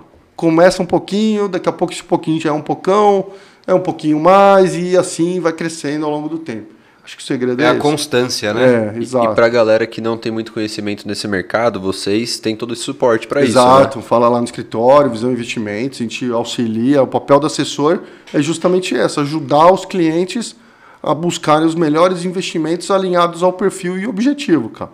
Você tem perfil agressivo, porra, longo prazo é um tipo de portfólio, é conservador, pô, curto prazo é outro tipo de portfólio. E o assessor ajuda os clientes, as pessoas a buscarem essa personalização, cara. E qual o custo para isso? É nenhum. É, custo zero. Depois eu quero saber mais detalhes da visão, era que a gente vai Vamos perguntar, falar. vamos falar disso. E, e você falou da constância de estar sempre aportando, né? Sim. E tem até uma frase, eu não- eu não lembro de quem que é, que, que o pessoal fala. é, se você já tem um trabalho, você investe, não é o investimento que vai te deixar rico. Não é o seu é. trabalho, o investimento Exatamente. é para você estar ali é, defendendo o exato. seu patrimônio, protegendo da inflação, de É tudo isso. mais e, e também né, ter o dinheiro crescendo ali. Sim, né? é isso aí, perfeito, cara. O que vai fazer você ganhar dinheiro é você trabalhar, cara. O, o- Não tem segredo, Não tem. galera. É isso, tem que trabalhar, velho. Tem Se alguém souber o segredo, manda aqui no comentário. Porra, cara, tô querendo. Inclusive, já. manda pergunta aí, rapaziada. Tem um assunto mal legal, manda aí pra gente, pergunta, comentário, deixa o joinha no, no vídeo também, ajuda bastante. E tem outros episódios também, teve, já estamos no décimo, décimo sétimo, décimo sétimo episódio. Então, já tem mais 16 episódios aí, muito bacana pra assistir, só com uma galera fora da curva. E o próximo, quem é? Sabe? Drizana e Sandro. Colou aqui. Drisni Tatu. Não Então, lembrava. Vai ser legal também semana que vem, o pessoal bem... é, Pô. Bem conhecido aqui na cidade, né? Um dos, um dos primeiros tatuadores aqui da cidade. Fiz também. minha primeira tatuagem com o Sandrão, né? Eu Inclusive, também. é. Com 15 anos, ó que responsabilidade. mas beleza. Tamo aí. Cara, o que eu ia falar também, acho muito da hora, né? Voltar, contextualizar isso daí que você tá falando, velho. Você tem uma, um escritório de investimentos e justamente tá falando sobre. né, dessa maneira sobre trade, porque tipo, muito do que eu vejo é a galera vender pra fazer isso. Sim. E concordo com você, tipo, meu, às vezes é uma, uma loucura, vamos dizer assim. Tem muita gente que perde quase todo o patrimônio ali que tem, às vezes saiu do emprego tudo mais, achando que vai ficar rico. E meu pai tem um ditado que ele sempre fala, meu, o dinheiro ele não multiplica, ele só muda de mão, velho. Então enquanto um tá ganhando, o outro tá perdendo. Certo? Mais ou menos. Não, eu digo assim. Discordo um pouco disso. Depois eu vou te falar o porquê. É, fala No final do episódio, galera, espera. Depois dos comentários. Não, não, posso falar. Mas, cara, tipo, é o que você falou, é, é, não tem como, assim, todo mundo, um exemplo, todo mundo largar e começar a fazer trade, não vai ficar Não, todo mundo esquece. rico.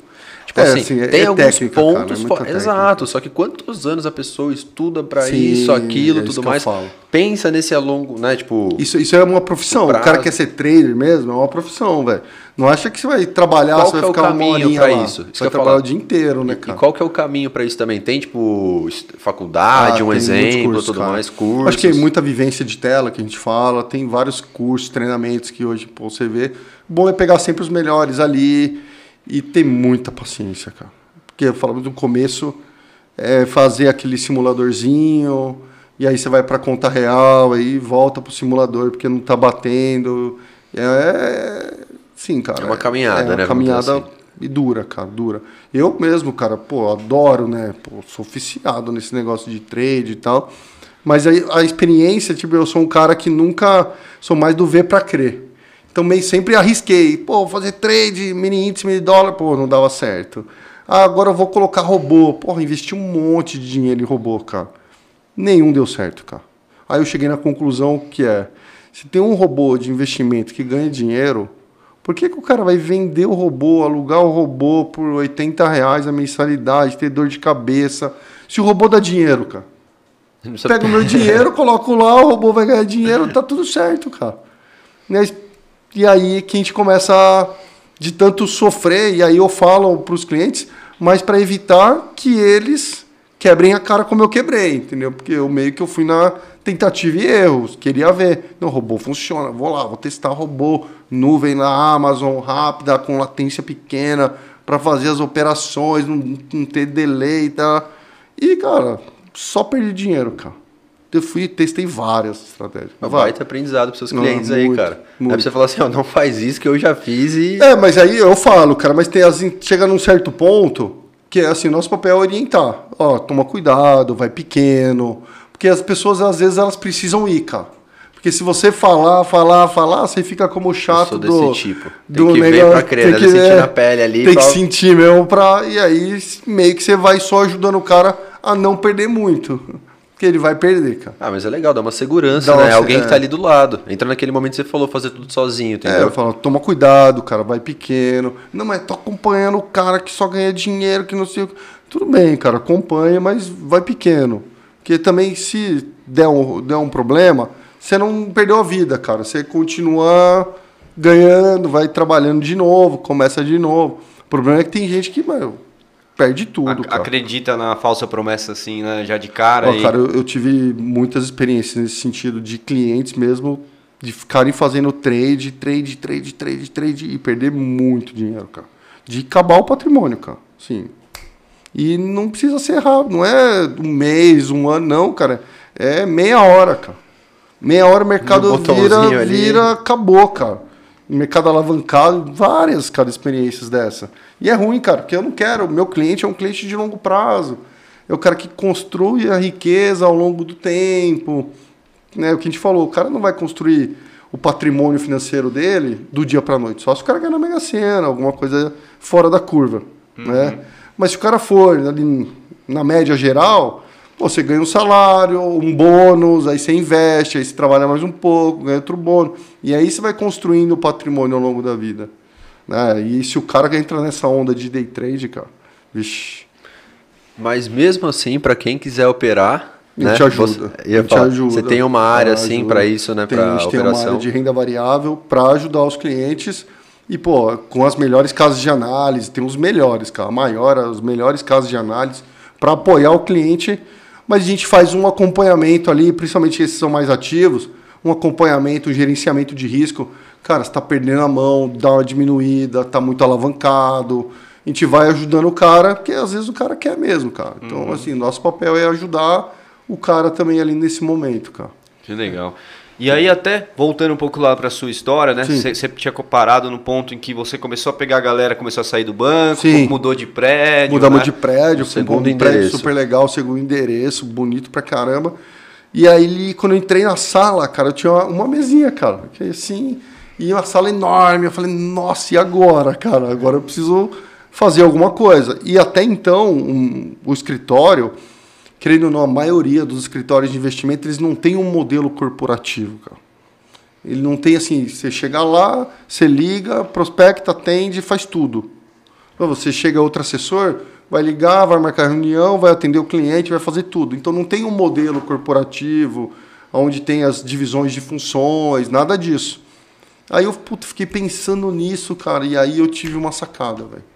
Aí eu comecei a montar um modelo de negócio onde tem toda a parte de prospecção, agendamento de reuniões, a, a, a rotina do assessor, as reuniões mensais, de alinhamento do portfólio. E em dois anos a gente entra em três e saímos em 20 de lá, cara. Teve uma curva de crescimento muito Isso forte. que você percebeu não foi nem, na verdade, é, não tinha estrutura da XP. Você que percebeu isso, isso que, que tinha gente... que organizar a casa. Exato. Você que criou o modelo de negócio, Eu que né? criei. A gente teve que, teve que fazer isso porque, cara, uma sala de 80 metros, três pessoas, e querendo ou não, porra, não tinha modelo. Eu ia contratar mais pessoas, e aí ia ficar na mesma, na mesma onda, e os assessores, querendo ou não, eles estão supervalorizados, vamos dizer assim, até pelo momento de mercado. E ela falava assim, cara, eu não vou investir, sei lá, 100 mil numa pessoa, números aqui, 100 mil numa pessoa, e se essa pessoa der errado? Pô, queimei 100 mil. Então eu prefiro montar um processo, pega esse dinheiro, monta um processo para meio que fazer uma escola dentro de casa. E eu começo a formar pessoas já alinhado com o nosso propósito, já com nossos procedimentos, processos e tudo mais. Então, meio que a gente montou essa esteira de que a gente fala assim de desde a entrada do lead, como esse lead vem, vem por, pô, por campanhas de marketing, vem pelo Facebook, enfim, é, por, pela persona. Depois ele vem para uma área onde faz toda a parte de prospecção, tratamento do lead, qualificação dele, para depois chegar nos assessores. E fez a quê? Que a gente ganhasse escala, cara. O que acontece? Quando um assessor está fazendo uma reunião, ele não está prospectando. Ele não está falando com o cliente, ele está fazendo uma reunião de abertura de conta. E se tem uma equipe que faz o agendamento ali, ele só está fazendo aquilo. E o meu cliente só tá, meu assessor só está fazendo, fazendo negócio, cara. Uhum. E meio que a gente conseguiu fazer uma esteira. Pô, e aí, cara, a curva de crescimento de prospecção foi muito rápida, cara. Foi setorizando ali dentro. Foi né, setorizando. E aí, conforme o escritório foi crescendo, é, a gente foi chamando mais pessoas, entrando, e a gente foi criando as áreas de alocação que a gente fala. Então, especialistas em certos produtos. Pô, hoje, né? Quero fazer um crédito. Porra, eu tenho uma, um Chiquinho, super gente boa, que tá ali só para falar de crédito. Então, pô, o assessor ele faz todo, entende a necessidade, direciona, e essa parte de documentação, acompanhamento de proposta, toda essa parte mais burocrática, tem uma pessoa ali que vai tocar individualizado, cara. Já tira do assessor para ele pensar, focar mais na responsabilidade Exato, para fazer um negócio. Se aprofunda muito é. mais, né? Também acho que fica mais legal. Ele tem, agrega muito mais conhecimento Sim, ali, né? No, no que tá é... ele está falando. E aí tem áreas que são muito específicas hoje. Hoje a gente tem o escritório lá é, pô, a gente tem uma área de blindagem patrimonial, porra, sucessão. Então é uma área que você precisa, porra, entender o cliente por completo. Mais complexo o negócio, porque, pô, você vai fazer uma blindagem patrimonial, uma sucessão. Você não faz bem feito, na hora que o cara tá na dor, no pior momento da vida dele, tá errado, cara. Não funciona. Aí, porra, aí o cara pagou por uma coisa que não funciona, desalinhado. Não é esse o propósito. Então tem áreas que elas são bastante específicas, cara. E, e, também você começa a mexer. É complicado, você mexe com o dinheiro da pessoa Isso ali. É muito que às vezes o cara guardou a vida inteira ou recebeu de alguma coisa, tem um, um apego naquela grana também. É, né? isso é, esse é o ponto, cara. O dinheiro, querendo ou não, é o bem mais sensível aqui, o órgão, né, que a gente fala, mais sensível das pessoas, cara. Que querendo ou não, pô, você tem que confiar. Pra você dar o dinheiro na, né, para uma pessoa te ajudar a investir, você tem que confiar na pessoa. E aí, tem muito cliente que é agressivo quando tá tudo bem tá ganhando dinheiro, sou agressivo. Mas aí cai um pouquinho, porra, que isso? Ah. Então tem que estar tá muito alinhado, cara. E aí que eu falo pra galera, tem ajustar muito o portfólio com o perfil do cliente, conhecer bem, né? Porque às vezes o cara fala assim, muitas vezes, porra, sou perfil conservador. Aí você começa a conversar com o cara, lá, lá, vai ver que o cara tá comprando Bitcoin, cara. Aí você fala assim, porra, tá desalinhado, né? Então, entender aí, bem o cliente, entender né? bem, cara, entender bem e vir com uma proposta bastante alinhada. E mais do que estar tá alinhado, cara, principalmente no nosso negócio, é ter um acompanhamento, cara. Entendeu? Porra, não vou te largar, te colocar no, no mar e vou te ir embora e você vai ficar navegando sozinho. Não, pô. Né? Normalmente as pessoas têm dificuldade de investimento, né? Ou falta de conhecimento, ou porque não tem tempo, está trabalhando, restaurante, rotina, por entrega e tal. Você, e é uma loucura é isso. É bom vendedor, hein? É, tá, ele tá tentando convencer não, a gente, né? é que é uma loucura, cara. Pensa bem. Putz, pra que, que a gente trabalha, cara? Pra ganhar dinheiro. E aí, na hora de cuidar do dinheiro, o que, que a gente faz? Não faz nada, cara. Negligência. Larga, né? larga no banco porque, cara, ah, porque eu tenho preguiça ou porque, porra, o cara vem faz o seguro para ele. Até falei com um cliente, falei, porra, investir, mas estou investindo num consórcio. Eu falei, puta que pariu. é, gerente de banco, mas tem um consórcio no cara, e o cara fez. E o cara trabalha tanto para ganhar dinheiro, para dar uma condição boa, e na hora de cuidar do dinheiro, desde de almoçar, lá, lá, lá, tá lá jogado. Então, assim, uma loucura. Isso para mim, cara, não Porra, é cultural um pouco também, né, do brasileiro. Até dar um exemplo aí, não sei o que você acha pra galera que tá assistindo. É, comparar, sei lá, um consórcio ou uma CAP a qualquer outra coisa, qualquer outro produto que você tenha lá que vale muito mais a pena. Nossa, de longe. Meu CAP, pelo amor de é. Deus, cara. Mas, dá um exemplo pra gente aí, o que, que você acha? Entendeu? Dúvida não. Um, um exemplo assim, sei lá, vou botar 100, 200 conto numa cap, o que você recomendaria pra, pra gente estar fazendo com você, entendeu? Um outro Sim. produto que seja mais Pra vantajoso. bater que- cap? Porra, Qualquer renda produto, fixa. entendeu? Vai no Tesouro Selic e compra renda fixa que você ganha mais do que a capitaliza- capitalização, você vai perder dinheiro, cara. É fato. Mais ou menos um comparativo em porcentagens? Ah, puta, é muito Selic tá em que? 12 quase? 175, é. Tá, vai subir um pouquinho mais. Tesouro Tá Selic afiada. entrega isso hoje. Entrega isso. Ah, O CAP vai te. Sei lá, você colocou 100, você vai sair com uns. Acredito que você vai sair com uns 90. Porque seu poder de compra vai diminuir muito, cara. Se você não ganhar nenhum prêmio, nada ali no meio, cara, esquece. A inflação come seu cara. dinheiro. come. Esquece, Fora que você cara. consegue tirar quando você quer, né? Sim, sim. Ah, numa- nossa, falar pra você, capitalização é brincadeira, cara. O que os caras fazem com os clientes é. Nossa Eu tenho até um caso que eu vou contar já já o que Nossa. fizeram comigo. né? Eu não vou falar nome de banco, mas que vai que eles vêm Os patrocinar. caras aqui. judiam, cara. É. Os caras judiam. Mas você falou uma coisa bem interessante, cara, de entender o cliente, né? Sim. A importância de saber. Até o ADG que teve aqui a semana retrasada, ele comentou isso, que muitas vezes ele faz o melhor atendimento, se você tenta fazer tudo perfeito, mas não agrada aquele cliente, Sim. porque na verdade ele não é, é a sua persona, vamos Sim, dizer assim. exato. Por mais que você faça tudo certo, de repente, igual o cara preenche lá o formulário de perfil de risco e dá agressivo, só que no perfil dele, na verdade, foi só preenchido ali, ele era agressivo, mas... Sim. Então, Isso tem que tomar com muito cuidado, cara. de entender realmente o cliente, né? E no seu negócio, mais importante ainda, Sim, porque mexe com a grana do. E é o que a gente coloca, cara, o cliente no centro, cara. E tem que ser bom pro cliente. Não adianta eu vir aqui, ah, vou fazer um segurinho para ele aqui para bater a meta. Esquece, cara. Se não tá alinhado, se não tá no perfil do cliente, se não é isso que ele quer, não vamos fazer, cara. Vai custar mais caro depois. Vai, cara. E, pô, isso aqui roda para um ou para o outro e assim vai. E na realidade é, coloca o cliente no centro, deixa ele bastante satisfeito, porque qual é a recompensa, cara? Ele vai estar feliz com você, ele vai te indicar outro amigo e assim, meu, você vai crescendo, cara. É isso, a, a proposta do escritório é essa, cara. Massa. E daí, como é que foi depois desse ponto, assim, de começou a entrar gente, comece- você achou um modelo de negócio ali que funcionava, Sim. que acho que vocês, se vocês não tivessem estruturado isso, vocês iam bater no teto logo, vamos dizer assim, não tinha escala, né? Sim, não tem, é, esse era o ponto que eu acabei vendo.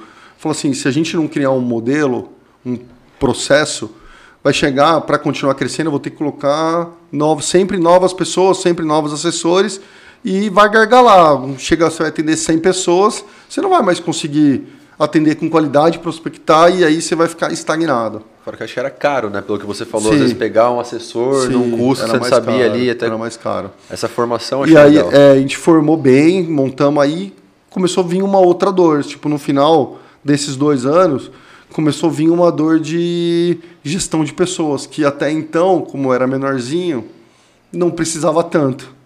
E aí começa, querendo ou não, ainda estava no front do negócio, né, atendendo o cliente e tal, e meio que você, aí você começa mesmo a agregar uma função de gestor, cara, né, de cuidar de pessoas, deixar o processo alinhado. Então isso é hoje o meu desafio maior, é, principalmente até porque o processo a gente está muito bem estruturado, cara, é, é fazer a gestão de pessoas, cara. Nossa, é muito complicado. É, eu acho que vários desafios para a grande maioria dos empresários, né, velho? É, é difícil, E cara. é um ponto importante, porque você falou que daí você tirou o pé do front, porque você viu que a deficiência, agora a atenção merecia ali cuidar Sim, das pessoas cuidar das ali, pessoas. manter as pessoas. né? Sim, cara, isso é muito importante, né, cara? Manter um clima bom, né, na organização, eu prezo, cara, isso aí tem que ser, cara. Tem que chegar lá, tem que ser uma coisa leve, tem que gostar de lá. Porque você ficar num clima ruim também, numa situação... Energia do lugar é tudo, É velho. tudo. Isso- Então, até lá no escritório, a gente, pô, se policia para diminuir as brincadeiras, cara. Que assim, a gente tem um ambiente muito alegre, cara. E eu gosto muito disso, cara. Desse negócio de ambiente alegre. Acho que essas energias são muito boas, cara. Mas essa transição também é um pouco dolorida, geralmente, para os empreendedores, né? Sair do front ali Sim. e, ir pra, mais pro backstage, ficar ali, né? Porque você fala, puta, será que estão cuidando bem dos clientes igual eu? Tipo, É, e aí te- tem algumas lições né, que a gente vai tirando ao longo da vida, né? Acreditar muito em pessoas também tem que ser um ponto de atenção, né? Eu acho que a gente, a gente tem um contrato, um acordo de acionista, porque o modelo da assessoria, para ser assessor, precisa ser sócio do negócio, por regulamentação. Então, para blindar a instituição, dado que eu estava gerando uma corporação, tinha uma empresa por trás. É isso, o nosso negócio é esse. Né? Eu tenho que assegurar a empresa, ninguém pode ser maior que a empresa. Né? E eu, nem ninguém, cara. Tá todo mundo embaixo da empresa para ajudar a crescer e se ela crescer, todo mundo cresce junto. E a gente fez um acordo de acionistas, pô, grande pra caramba, toda a regra do jogo, né? Mas em alguns momentos da vida, né, aí é que eu falo, você confiar muito em pessoas também, isso é ruim, cara. Então, nesse momento onde o escritório cresceu, tinha um parceiro que era, pô, era braço direito e quando a gente assumiu, né, a gente pô, foi convidado pelo Safra ali para fazer essa transição, né, sair de uma corretora e ir para uma instituição ali financeira com uma proposta porra, muito melhor né, para os clientes e tanto para a gente, que tinha que fazer sentido para os clientes, senão ficava onde eu estava, que eu estava tranquilo. É, e aí nessa e juntou meio que tudo. Tava saindo do front de atender os clientes, deixando na mão de pessoas. E aí quando eu faço essa virada, cara, meio que eu tomo uma rasteira dessa galera. E aí você tá fora do front. E aí você fica. Você precisa pesar bem essa estratégia, cara. E isso eu aprendi algumas lições com isso. Entendeu? Porque nessa de você sair do front, e principalmente quando é um, um negócio muito de relacionamento de pessoas, cara, você perde o vínculo, cara, né? Pô, tô aqui com o Matheus, conversando, resenha. É um lá, time que você tá, né? É, e daqui a pouco tem outro já falando com ele se o cara vai, vai embora, existe uma chance maior desse cliente acompanhar essa pessoa, cara. Uhum. Né? E quando a gente fez essa migração, aí já indo para o Safra, cara, pô, feliz pra caramba por isso, é, algumas pessoas meio que tentaram dar uma rasteira. Aproveitaram uma, a oportunidade. Exatamente. E tipo, foram as pessoas que tipo, confiava, cara, que chamaram a operação, mas que nesse momento pensaram na barriga deles lá, olharam para o umbigo deles e falou, cara, aqui eu vou dar o balão e eu vou sair com um escritório novinho, cara. Com os clientes aí. Com os clientes, exatamente. E, e aí nessa mudança louca, porque mudando de instituição, cara, onde eu tenho que falar com os clientes, já era uma coisa dolorida. E ainda pessoas meio que te passando a rasteira no momento que você já está fragilizado. Com reforma, né? Só mais um detalhe. É, reforma engano, pegando ainda. Que a estrutura estava grande, né? Sim, e eu tá. desse ponto você estava fazendo uma reforma junto com Já isso. Já estava indo para o terceiro prédio. Sim. Que era bem maior e rolando, que é uma loucura, cara. E aí eu tive que voltar pro front. Eu falei, cara, agora eu preciso me estruturar de novo. E aí eu saio desse papel de liderança, só liderança, e volto para a parte de atendimento comercial, cara. E meio que na minha cabeça, hoje, dificilmente eu largo essa parte comercial, cara.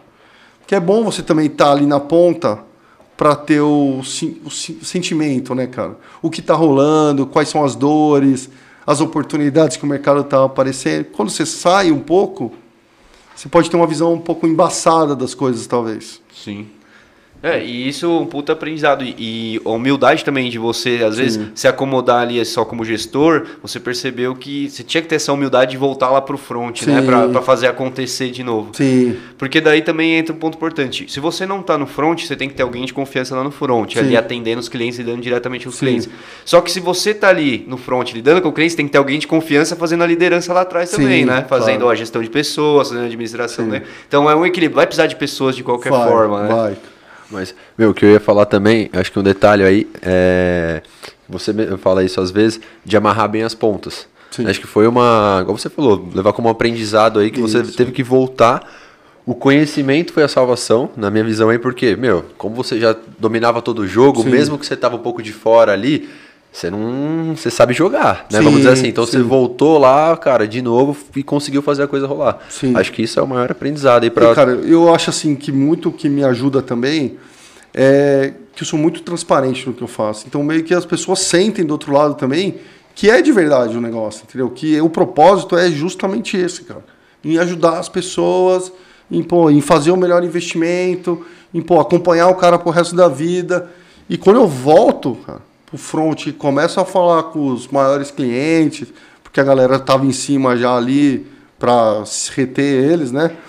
Pô, muito bem recebido, cara. E fala assim, pô, é aí que eu falo, cara. Esse é, é a jornada que você constrói, cara.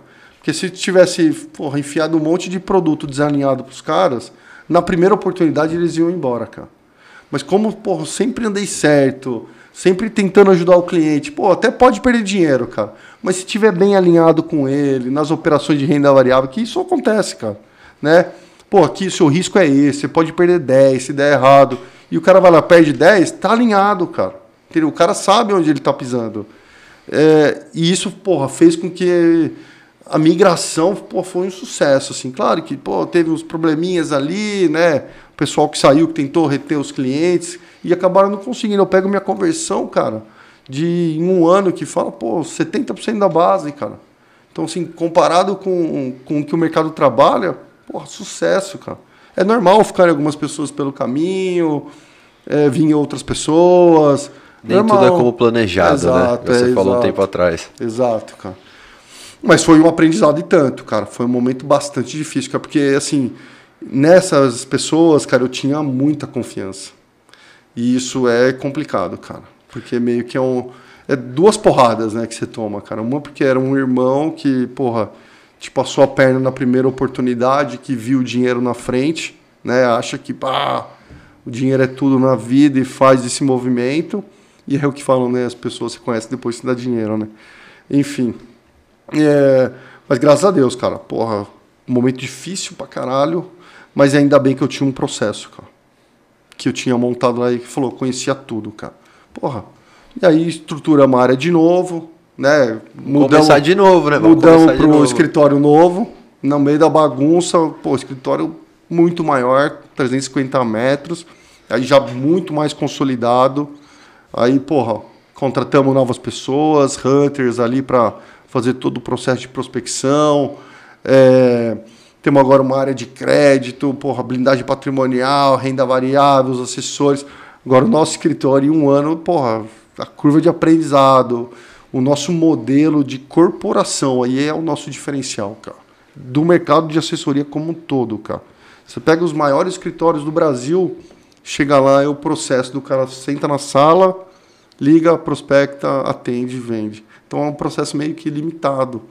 A maioria dos escritórios não tem um modelo de negócio, cara, que fortalece a empresa. Nosso diferencial é, cara, eu tenho um modelo, cara. Eu tenho uma empresa por trás que te sustenta e dá condições tanto para o cliente quanto para o sócio, para o nosso, nosso trabalhador lá, enfim, para as pessoas que estão chegando ali no escritório, para, pô, eu sei onde eu tô, eu sei onde eu quero chegar, eu sei o que eu tenho que fazer. Nada melhor, cara. Funciona E, muito bem. e vocês, como agente autônomo, né? No caso, é agente autônomo É também, autônomo. né? Da, da Safra hoje. A Safra dá essa liberdade de, de organização ali do seu, da sua empresa, porque é outra empresa, né? Vamos dizer assim. Você trabalha com. é, O escritório é nosso. E a- O escritório é nosso. A gente faz o que a gente quiser, da maneira que a gente quiser. Mas qual que foi o abraço, vamos dizer assim, do Safra nesse modelo de negócio? Né? Acho que é isso que eu ia perguntar. Pra, pra gente, o que fez muito sentido, cara, é, a gente estava vendo a transformação do mercado de novo. O mercado financeiro se transforma muito rápido, cara. E aí as corretoras, elas acabaram que chegou num certo momento de 2020, elas perceberam que ficar só em investimento era muito nichado dentro do mercado financeiro, cara. Porra, porque você precisa de um cartão de débito, um cartão de crédito, um crédito imobiliário, um financiamento do carro. Você precisa disso para sua vida, cara. Uma maquininha de cartão para o seu negócio. E as corretoras, elas começaram, estão começando, né, devagarzinho a oferecer esse serviço. Um cartão lá que já tem, um crédito com colateral, né, vem, eles vêm tentando entrar nesse mercado. varejo, né? Só que não é só varejo, é, também é tecnologia, cara, que falta. Né? Pra você montar um, porra, uma linha de crédito, para ter todas as consultas, todos os processos, é, tudo certinho, é complexo, cara. Muito complexo. E depende de tempo, tecnologia, você pode ter dinheiro, mas você não consegue fazer da noite pro dia. é muito Bagagem, grande, né? Muito o movimento grande. acaba ficando lento, né? Fica mais lento. E aí, do outro lado, o que a gente viu, viu o Safra vindo, e aí ele vem com a proposta completa, cara. Ele vem com o quê? Eu tenho o mundo de investimento, de assessoria, onde o assessor está alinhado com o cliente, plataforma aberta, e os produtos exclusivos do, do Safra. né? Safra sempre foi private, né, velho? Essa é a visão do mercado, né? Os produtos private e tudo mais. E o Safra, quando ele veio para esse mundo de assessoria de investimento, ele pega os melhores produtos do mundo, que pô, hoje eu acesso lá do escritório, eu pego um fundo private da Suíça. Pô, um fundo private na Suíça, cara, os maiores investidores do mundo estão lá, cara. Você está investindo junto com a família Safra, sabe? Os melhores investimentos, cara. Que só o Safra tem. E ele junta o quê? 180 anos de história de serviço bancário, cara. Numa plataforma só eu tenho conta corrente, crédito, tenho os, tudo, cara. PIX, pagamento de conta e os investimentos. Então, eu já não, não só atendo meu, meu cliente na parte de investimento, cara. Hoje eu estou na vida dele, cara. 100%. A gente fala que agora é o, o atendimento 360, cara. Por, justamente por isso. Eu tenho um atendimento completo, cara. Se o cliente quiser ficar só com você e fechar todos os bancos, todos ele bancos, consegue. Hoje, gente, hoje o Safra Invest no mercado não tem nenhuma outra plataforma mais completa que o Safra. O Safra Invest hoje é a mais completa, cara. Você pode ter o Banco Inter digital, tem o Nubank digital, o Itaú tá vindo com a Ion aí, um, modelo um pouco diferente, Bradesco com a Ágora, mas ninguém tem esse modelo completo ainda, cara. E aí a gente viu que o mercado tava indo para essa direção, vou entrar primeiro, cara. Hum. A gente recebeu o convite do Safra pela nossa curva de crescimento, pelo nosso modelo de negócio, nossos controles de processo, nossos números, assim. A gente recebeu o convite e, porra, Migrou. e aceitamos o desafio, cara. Aceitamos o desafio. E isso, toda essa estrutura, essa história, tudo mais atrelado com a liberdade de trabalhar da sua maneira. Né? Exatamente. Né? E aí a gente, dentro do escritório, a gente vem nesse conceito de plataforma aberta, cara. Que é você o quê? Entrar numa loja, tem lá, vou comprar um desodorante. Você entrar na farmácia lá, você tem diversas marcas, diversos preços, você escolhe o que você quer, cara. Né? Na plataforma não só de investimentos, eu tenho lá opiniões do Safra, eu tenho opiniões de casas de análise independentes. Pô, eu quero ter tudo de informação que eu tenho no mercado para dar essa informação para o meu cliente e ajudar ele a fazer a melhor decisão, cara. Mais assertiva possível. Né? Possível, né? cara. Então, então eu tenho opinião do Safra, tenho, pô, quero, gosto do Safra, sigo a opinião dele, legal. Pô, tenho opinião da Eleven também, maior casa de análise do Brasil. Tem da Bendorf, a melhor casa de análise do Brasil. Então você tem várias opiniões do mercado. Cada um tem uma opinião diferente, cara. Né? A gente passa para o cliente e ajuda ele a tomar a decisão, cara. Que legal. Tanto para PJ quanto para pessoa física? PJ e PF. Assim, então, Isso. hoje vocês atendem, né, tipo, além de investimento da, da visão, Sim. como vocês têm o banco Safra por trás, Sim. você abre conta PJ, você também investe Sim. o dinheiro da empresa, de, no nosso caso, assim, né, que a gente tem as nossas contas físicas e também tem a empresa. Isso. Vocês trabalham da, com os dois, dá para, vamos dizer assim, fazer tudo lá com vocês. É, é, pessoa física, né, tem as demandas ali, cartão de crédito, crédito imobiliário ninguém bate o nosso, é um Sim. mais competitivo. É, e no mundo pessoa jurídica, pô, tem lá a maquininha Safra Pay, de cartão, tem tudo, cara. Isso vocês também fazem essa ponte tudo, desse serviço? Antecipação de recebíveis, tudo, tudo, Legal. tudo, cara. E essa, essa estrutura aí também deles, né? A gente, como restaurante, sentiu, porque a gente tá, vai fazer oito anos, sete anos, né, que a gente tá com o restaurante. Boa. E quando a gente começou, só tinha a maquininha da rede, da, da do Itaú, a rede, a do Santander, Cielo, é, acho que eram essas três as principais. Hoje, cara, se for Nossa, olhar, estourou. Tem inúmeras Sim, máquinas dezenas, de cartão. É, e, e, recentemente até a gente conversou com, com o Safra e tudo mais, mas não estava alinhado o que a gente ainda precisava. Não, não é possível. É... Vamos alinhar isso mas, aí. Obrigado. Ah, é, cara, só faz um tempinho já. depois desse aí, esse episódio aí vai, vai rolar. E isso é vantagem pra gente, cara. Sim. A gente sempre fala isso, porque deixa eles brigarem pelo nosso dinheiro. É claro. Entendeu? Claro. Quem vai dar a melhor condição aqui pra é gente. Isso mesmo. Entendeu? É pra gente mesmo. é ótimo essa abertura de mercado, outras empresas. Concorrência ali gera melhores oportunidades, cara. Exatamente. Tem que ser, tem que Mas ser. a gente sentiu esse movimento que o Safra chegou agressivo chegou. aqui na, na, na, região. Assim, e quando ele vem nesse modelo de Safra Invest, que a gente fala, pensa bem, quando um banco ele ia crescer antes, no modelo antigo, vamos falar, pô, ele, eu quero abrir uma agência, quero expandir aqui interior de São Paulo, por exemplo. Pô, eu quero abrir um Safra em Vinhedo. O que, que o banco vai fazer? Ou comprar um prédio, ou alugar um prédio, contratar pessoas, e isso tem um custo pesado na empresa, cara. Tem um custo fixo pesado. E automaticamente, cara, quando tem um custo fixo pesado, o que, que você faz? Você passa para a ponta. O cliente vai ter custo maior. Uhum. Quando ele vem no modelo do Safra Invest, esse custo de, de prédio, agência, pessoas, é tudo nosso, cara. Então hoje, se eu for comparar, olha só que loucura uma conta no modelo antigo do Safra, na agência lá antiga, lá do banco, lá desalinhado. E com uma conta no Safra Invest, o mesmo pacote de serviço. No Safra, mil reais. No modelo antigo. Com a gente, zero. Porque o cara não tem esse custo de pessoas, ele não tem esse custo de prédio e automaticamente o banco mantém o mesmo spread na operação, a mesma coisa que ele ganhava em uma, ele ganha na outra, só que como eu tenho um custo menor, eu consigo dar um benefício para o cliente. E aí vem nesse modelo mais leve, melhores condições, ter conta sem custo, que é o modelo de assessoria, cara, é o modelo moderno, cara. Cara, Daqui para frente o banco vem, vem nessa Então, eu, eu imaginava você comentando assim, né? Eu sou meio ignorante nesse sentido. Mas é, do que? Eu achei que era mais formatado, mais engessado, como se fosse uma franquia. Não. É, entendeu? Mas pelo que você comentou, tem total liberdade de Sim, trabalho. a gente pode fazer o que a gente quiser. Só aí que eu comentei é assim, as campanhas de marketing ali, passa por, por toda a parte de compliance, né? Aí essa parte é um pouquinho mais Uhum. sim, complicada. Sim, mas o método de trabalho é autonomia Aí total. a gente faz o que a gente quer, cara. É que tem o nome atrelado, né? Vocês têm o nome atrelado com o Safra. Até por regulamentação, para aparecer o nosso nome, precisa aparecer o do Safra. Ah, a gente não entendi. pode só fazer visão. Não. Se a gente faz visão, visão Safra. Tem que Caraca, não ser. Tem que sabia. ser junto, cara. E Isso é Sempre recente junto. também, né, Dinho? Ia falar, o Safra não, digo, não tinha esse tipo de parcerias. Não tinha. O Safra veio nesse modelo de assessoria, entendendo essa mudança de mercado. Tanto que quando surge o Safra Invest, lá em 2020, é, ele vem só com a parte de investimento, cara.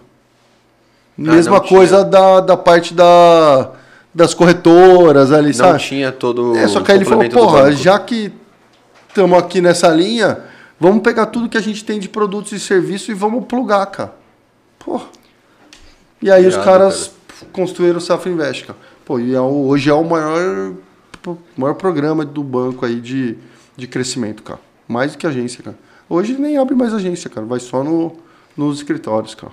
É, melhor pro banco, melhor pro cliente, né? Sim, pô, e aí esse negócio de plataforma aberta é legal, cara, porque esse negócio que você falou é muito bom, cara, de comparativos de preços, né? Você poder escolher vários produtos e deixa os caras se matar lá, ver quem vai ter a melhor condição, quem vai entregar a melhor rentabilidade, quem vai ter o menor custo. Pô, isso é oportunidade para o cliente, cara. Exato. Não é? Exato, é a, mão invisível do mercado, né? É. Regulando ali os preços. Ah, É. o mercado está cobrando menos nas taxas. então Vamos, Vamos segurar Vamos isso. regular. O gestor precisa entregar mais resultado, que eu entro numa, numa plataforma aberta. Meu fundo tá dando lá 1% ao ano. Porra, o do vizinho tá dando 3% ao ano, onde você vai querer ir? Isso que eu falo também, dá mais sede, né, de trabalhar assim, Sim, tem que se movimentar, Tem não que se adianta. movimentar, tem que entregar produto de qualidade. É isso que a gente busca. E hoje, como é que vocês estão lá? Com quantas pessoas trabalhando ali com vocês? Hoje a gente está em 25, cara. Estamos em 25. É, puta, estamos numa curva, a gente se consolidou bastante. Os primeiros seis meses é mais complicado, porque tem essa. É um processo sim, é complexo, cara, essa virada. Quando você sai, por exemplo, igual eu saí lá da outra corretora e vim para o Safra Invest, o que acontece? Cara, precisa o cliente abrir uma conta no Safra, precisa transferir a custódia do cara que está no outro na outra instituição para dentro do Safra, então esse processo é um pouco demorado, cara. E como está saindo de um lugar e, entrando em outro, da galera que está saindo, eles não, costumam ajudar muito, né, cara? Sabe que eles vão dificultar o máximo possível ali. Então, os primeiros seis meses, cara, foi o que a gente fala da migração, cara. Então, que foi força total para falar com os clientes para vir para o nó, continuar com a visão investimentos, agora junto com o Safra. E aí você tem que apresentar as vantagens, porque o cara não vai sair de um lugar para ir para um lugar pior, cara. Né? E a gente também não faria essa loucura, né? Apresentar as vantagens, os benefícios que a gente tem, abre a conta dos clientes, faz a portabilidade.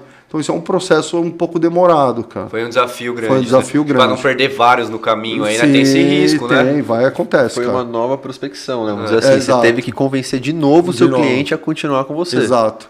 E aí, é o que, é o que a gente vê agora é muito louco isso, cara.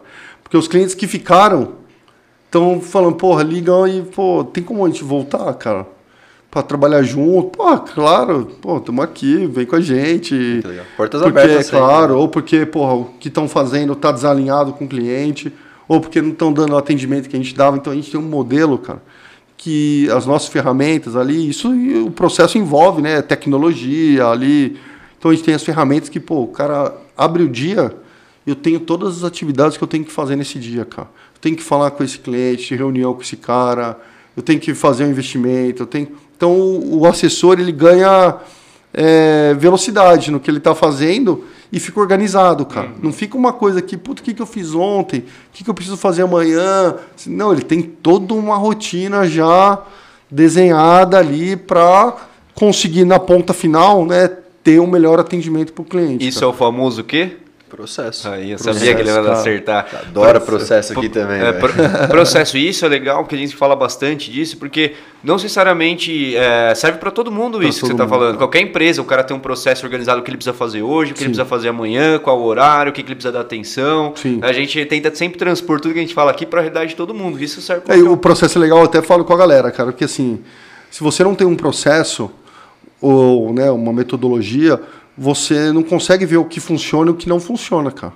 Porque cada um vai fazendo de um jeito e você não sabe. Se você tem um processo que vai te levar daqui até ali, você sabe o que você tem que fazer.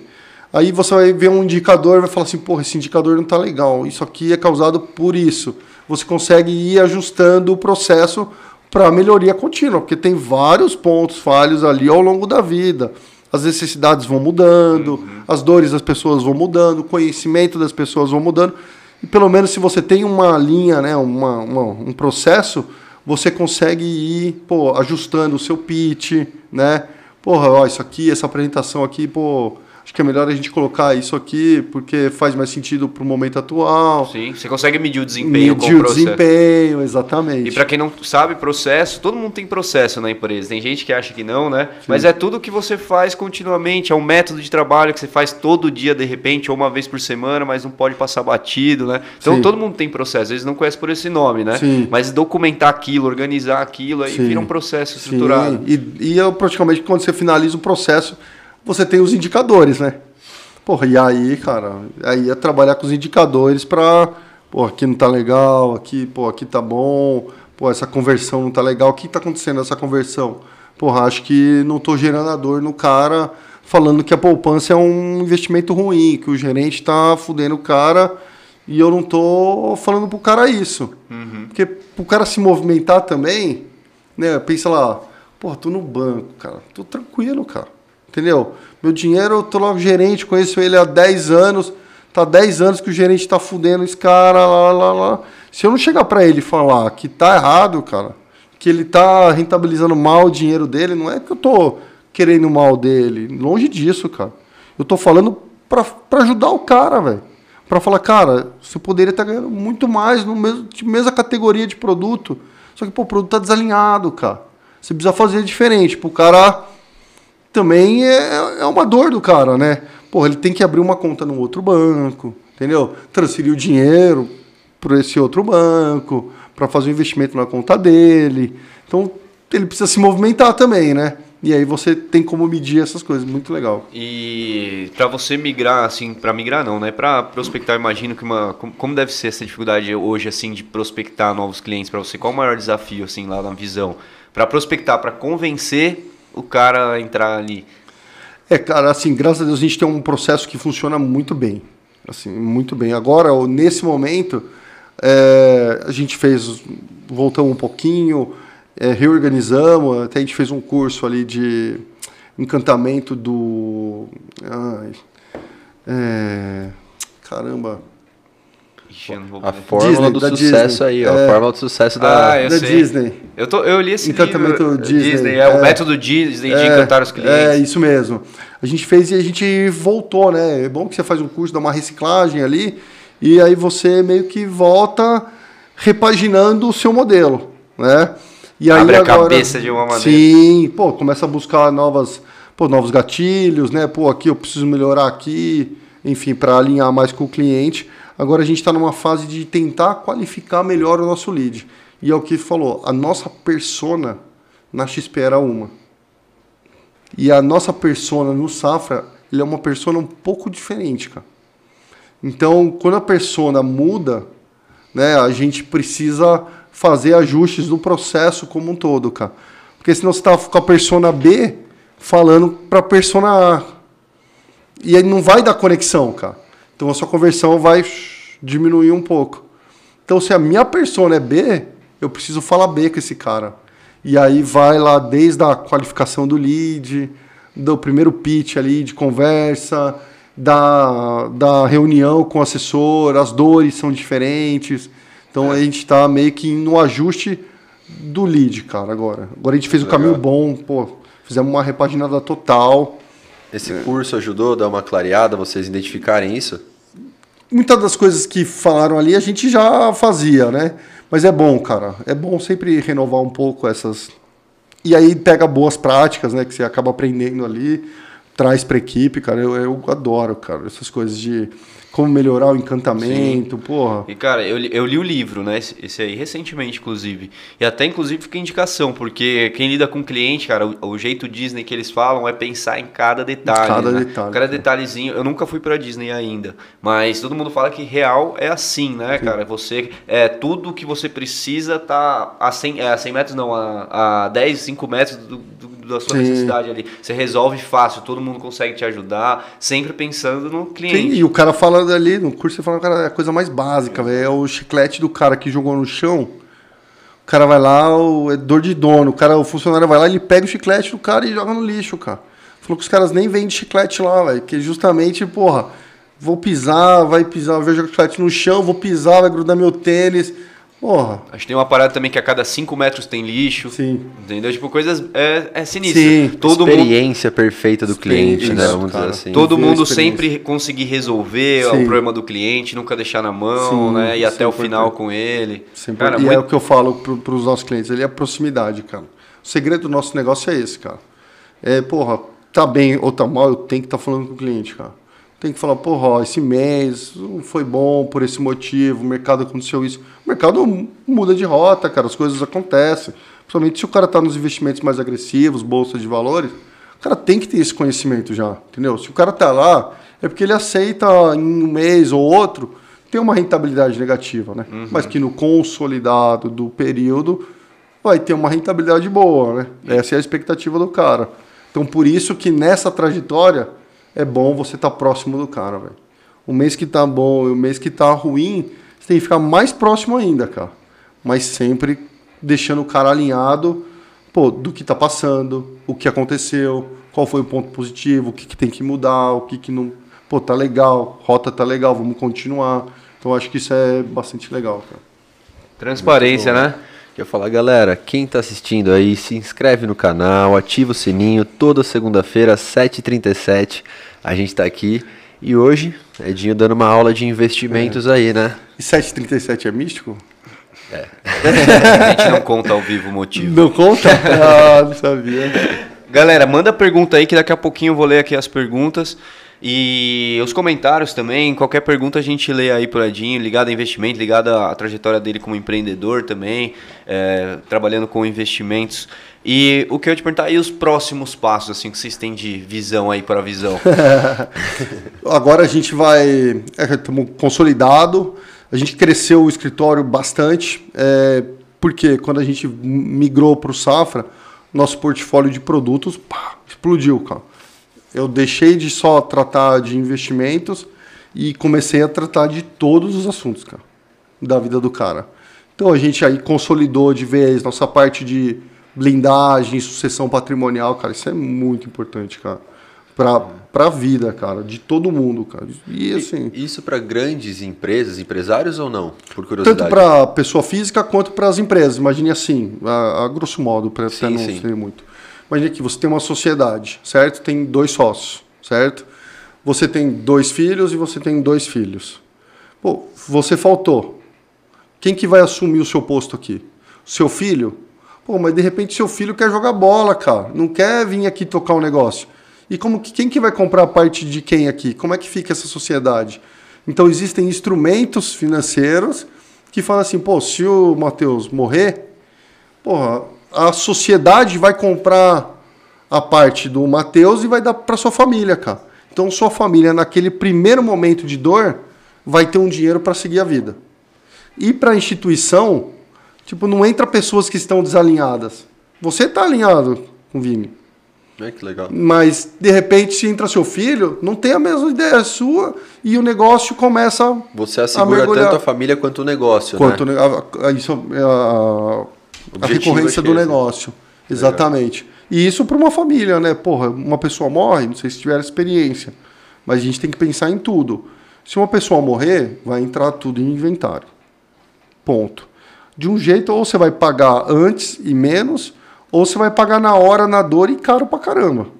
Então, se você se preparar para esse momento, de pô, fazer uma, ou uma transferência de bens e vidas, ou, sei lá, tem vários modelos, uma hold, uma, pô, pode ser um, um, tem um produto que a gente fala ali, resgatável, enfim, o seguro resgatável, não é bem um seguro, é um pouco diferente, mas que dá uma liquidez imediata para desenrolar esse, fazer todo esse desembaraço que precisa ser feito, cara, processual. Inventário, vai ter as custas lá de imposto que vai ter que pagar, custo de advogado. E se você não tem esse dinheiro, seu filho não tem esse dinheiro, não consegue fazer, cara. Queima seu patrimônio que você conquistou ao longo da vida. Então, assim, isso é muito importante, cara. Isso nada mais é do que o planejamento da um empresa. Planejamento, né? cara. Um planejamento financeiro da empresa, uhum. um planejamento de sucessão. Então a gente usa muito para isso, cara. Assim, quando você já começa a ter um volume maior financeiro, um patrimônio maior, precisa começar a pensar nessas coisas. Ou você paga antes e resolve, deixa muito alinhado, já tudo certo. Aconteceu o evento, tá tudo muito claro para todo mundo. A empresa segue, sua família segue, porra, acabou. É, tem uma parte de crédito, pô, que fica ali um especialista ali é, para fazer a parte, toda a parte de crédito, duplicado. Puta, é um rolo isso aí, cara. E hoje vocês têm capacidade de atender muito mais ainda do que vocês já atendem? Temos, ah, a gente mudou o prédio novo recente, né? Acabamos uhum. de finalizar o prédio novo, ficou bonito pra caramba. É, nossa capacidade agora é para 60 pessoas, cara. Então a gente está. Internamente, né? Você tá falando? Sim, sim. Então em 25, então cabe 60 ali. E até fala um pouco da estrutura, sala de reunião. Sala de reunião. Fala pra gente quantas ah, salas. Tem a sala de trade lá pra galera que quer fazer o trade ali, hum. ficar próximo da gente, a sala de reuniões, até com sigilo, né? Pô, hoje em dia, esse sigilo ali, até questões financeiras, é muito importante. Uhum. A gente tem a sala de reuniões. Embaixo ali, nossa estrutura ficou muito grande, cara. Temos toda a parte separada ali de prospecção. Depois, até por regulamentação da CVM, a gente tem a parte dos assessores com acesso restrito ali, né, para dar o sigilo ali da informação. Temos um estúdio, vocês precisam lá conhecer. Pô, ah, que legal. É, e fizemos uma, uma churrasqueirinha lá, né? Tem que ter, né? a parte principal. Ficou legal. Que louco. momento de lazer, né, é, que você tem, falou. Ficou que tem bom, cara, descontraída. É importante, cara, é importante, né? Cara. E, mas eu digo assim, ali agora vocês têm lugar para 60 pessoas trabalhando, mas qual é o limite que vocês conseguem atender de clientes, assim? Porque, cara, acho que é muito escalável isso, né? É. Claro que dá trabalho, Sim. né? Sim. É, o nosso plano, assim, é o que a gente, como a gente mede o nosso crescimento, né? Nosso plano de negócio é a gente bater um bi em 18 meses, sob custódia. Só, acho que não é número de clientes, né? Número de valor aplicado. Valor aplicado nos clientes, Um bi sob custódia. É isso, esse é o nosso primeiro objetivo, cara. Mas o nosso objetivo é um pouco maior. Ah, Só que em três anos. O primeiro, a gente tem que dar uma uma fatiada, né? Uhum. para ficar. Mas a gente pra tem ficar um. alcançável, né? Isso. E até nosso modelo, como a gente tem todas as métricas, cara, todas as percentuais de conversão, tempo, tudo. A gente fez o nosso plano muito em cima das nossas métricas mesmo, cara. Consegue provisionar, né? Vamos Sim. dizer assim. Ah, então eu falo com, sei lá, trabalho 5 mil leads por mês, tenho uma conversão, sei lá, de 30%, 30%, 20% ativo. Então meio que você tem todo a esteira de conversão para você montar o seu plano de negócio. Uhum. Claro que os imprevistos vão acontecer, né? Mas aí tanto pode ser positivo quanto negativo, né? Fora da curva, as coisas podem acontecer. Vem um cara, pô, estouro, maiorzão, pô, é bom, né? Sim. Mas bom que você tem um caminho, né? Você sabe onde você está, onde você quer chegar e você construiu um caminho. Sabe o que você tem que fazer. E aí é botar a execução, cara. Intensidade, é, produto bom, atendimento, que, pô, vai dar certo. Boa, baita dica já, né? Você viu? E você, falando de dica, até inclusive, é uma coisa que eu queria perguntar, que você falou do estúdio, foi justamente para gravar vídeos e educar a galera lá, né? Exato. A gente começou né, a desenhar é, alguma coisa nesse sentido. Agora o mercado pede isso, né? Uhum. É, os conteúdos, porra, muitas pessoas ali é, fazendo os vídeos ali, de, de investimento principalmente, né? Nossa ideia não é se tornar um canal, ó, né? Mas a ideia é levar esses conhecimentos, nessas pílulas pequenininhas, rápidas ali para as pessoas e a gente está começando, né? Uhum. Nesse mercado aí. É, tem muito muito traquejo para isso, cara. Sim. É, mas é, é legal, uma necessidade cara. mesmo que você falou, né? Às vezes o cliente já chega meio assim, ah, tem o, tem o canal lá, assiste lá que a gente dá várias dicas. Sim. É, o que eu falo é Cara, na boa, não custa nada, vai lá no escritório, entendeu? Marca uma reunião web, pô, a melhor coisa, cara. Até para começar a ficar vendo essas coisas, muito vídeo no YouTube, cara, tem mu muita coisa que é muito torta, cara. E, assim, querendo ou não, a gente que eu até falo para as pessoas, seria muito mais fácil chegar e falar assim, eu garanto para você 2% ao mês, cara. Pô, isso não existe, cara. Entendeu? E o cara compra essa ideia. Se eu tivesse falado isso, eu teria muito mais cliente do que se trabalhar certinho, enfim.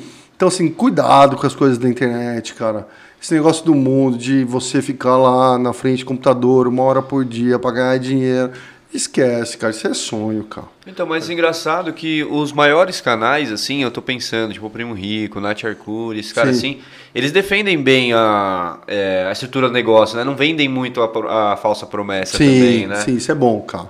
É, é alguns canais sim, algum, mas, mas tem, é, claro, né? Não de maneira é. generalizada, Sim, né? tem de tudo. É, que a internet tem que tomar cuidado, eu falei, né? Dar uma selecionada sim. ali, porque, é cara... Que, meu, entrando coisa... nesse ponto que você falou, isso como a gente falou, né? Não de maneira geral, mas tem muita coisa que está caindo que eu estou vendo assim, tipo banco digital, criptomoeda, algumas em pequenas, sabe? Os caras abrem algum escritóriozinho ah, e tudo tá, mais. Tá, verdade. Então, isso eu acho muito legal de vocês tem um custo, tem um, um aluguel, igual se for 350 metros, sim. o Safra, o Safra passa uma boa credibilidade, sim, né? Sim. Eu acho que trabalhar dessa maneira é muito legal, até para o pessoal ter um pouco mais de segurança. É. Porque isso acho que espanta, velho. É muito ruim, na minha opinião. Falei, tem até essa. Sempre vai ter essa galera da malandragem, a gente fala, mas tipo, caindo muito forte assim, investimento, dando golpe, isso, aquilo, porque aí a galera volta naquilo lá que você Sim, fala, pô, na poupa, lá na poupança. Exato. Né? É, isso atrapalha. Acho que isso atrapalha cara. muito isso atrapalha, vocês. Cara.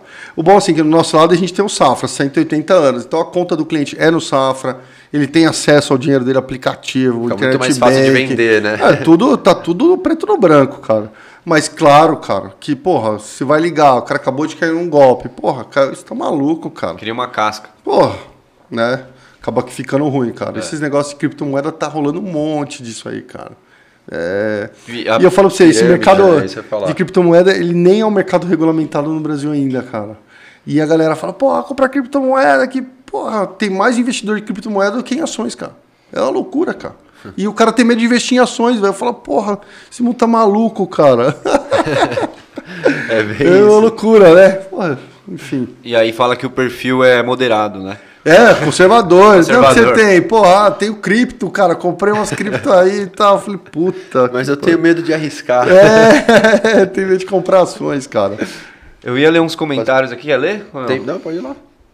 Virou melhor nessas coisas aí. Tem uma galera que entrou, valeu todo mundo que entrou e mandou um comentário. Boa. É, mandaram aqui. É, Milton, Edson, qual foi a skill número um que você adquiriu ao longo da carreira que você acredita ter sido a mais valioso ou ter tido mais preso, peso para o seu sucesso? Sucesso no seu julgamento. Entendeu? Ele quis dizer, tipo, que, que, o que, qual skill que mais pesou assim para o seu sucesso? Cara, acho que resiliência, cara. É pesado, cara. Montar um negócio, assim, como eu montei, se eu tivesse um, punch maior, seria mais fácil. Mas, cara, ali no momento de dor que aí vem mesmo, é você com você mesmo, cara. Não tem muito confiar em você e fazer as coisas acontecer, cara. É resiliência, acreditar no seu sonho, no seu projeto. Eu acho que colocar os clientes sempre em primeiro lugar, cara. Acho que isso é. Acho que para qualquer negócio, cara. Acho que se você colocar o cliente lá em cima e for alinhado com o que é para ele, cara, você vai ter sucesso, eu acho, cara. Cliente acreditar no seu negócio, né? É, eu acho que o cliente... Resiliência, acho que isso que você é. ressaltou é muito importante. Acredita na sua parada, né? Vai, vai, dar, ser, vai dar ruim, vai ter uma pancada no vai. meio do caminho. Vai. São aprendizados, vai. Né? lições de vida. Ó, legal. Francisco mandou aqui comentário também. Esclarecedor e motivador, história de vida, parabéns. Olha mandaram aqui, ó. O segredo para ganhar dinheiro fácil é ser político. é, isso é verdade. Essa foi boa. Ó, ó, a galera até mandou aqui, ó, que show, só sucesso, cheio de vantagem de atendimento completo. Deve ser cliente de vocês aqui, hein? Boa. Ó, o Francisco acho que trabalha com você, né? É o Chiquinho, pô. Francisco Bre Brescancin. É, Chiquinho. Um salve, Chiquinho, Chiquinho que tá é assistindo é a gente aí. E ele mandou aqui, ó, é, já, já deu um merchan aqui o Chiquinho. Devemos salientar que conta safra, pessoa física e jurídica, é totalmente isenta dentro, dentro de um pacote que contempla muitos produtos. Chiquinho é Legal. é monstro. Chiquinho, Chiquinho é monstro, cara. Manda um pacote pra gente depois, Chiquinho. É, Chiquinho, passa aqui e fala com eles. Ó, teve um que mandou aqui, antes de ler a dele, vou, vou, ler, vou falar a minha pergunta. Manda. Cara, recentemente, se não me engano, a Bolsa bateu recorde, né? De investidores Sim. e tal. E o que, que você acha que foi esse movimento, assim, que, que foi consequência de que isso aí, cara? Cara, eu acho assim, as pessoas cada vez mais estão buscando, né? Elas ficarem incomodadas. O que aconteceu? É, rapidinho, cara. Sim. É, quando a taxa de juros estava alta e você estava no banco lá, seu produto era uma bosta. Mas ele entregava seus 1% ao mês. Porque a taxa de juros era 14, porra. Um produto ruim te dava 12. 1% ao mês, que é um número que fica na cabeça das pessoas. Quando a taxa de juros começa a cair, cara, e aí, porra, chega a 2% recente, né? É uma trajetória. De repente você tá ganhando 1%, cara. Porque a taxa Selic caiu. Você tá no, no mesmo percentual, você ganhava 80% de CDI, você continua ganhando 80% de CDI. Só que o CDI saiu de 14 e veio para 2. Porra, aí você fala assim, nossa, meu produto é uma bosta, cara. Isso te motiva a buscar conhecimento, cara. E aí fez esse, esse movimento de queda de juros, fez as pessoas irem buscando as corretoras, cara. Foi isso que deu um, um plus, assim. E aí quando o cara entra na corretora, ele começa a mergulhar no mundo dos investimentos, cara. Então, pô, essas assessorias, né, os escritórios... Mundo novo, né? Mundo novo, justamente. Então, acho que o, o que acelerou de verdade foi o próprio mercado, cara. De, dessa redução de juros, os caras começaram a se perceber é, que os produtos eram péssimos, que o banco estava fundendo a maioria deles lá, e começaram a buscar, cara. E aí foram esses canais estourando, enfim. E consequentemente, entrando mais dinheiro na bolsa é um dos fatores assim para ela estar subindo, então?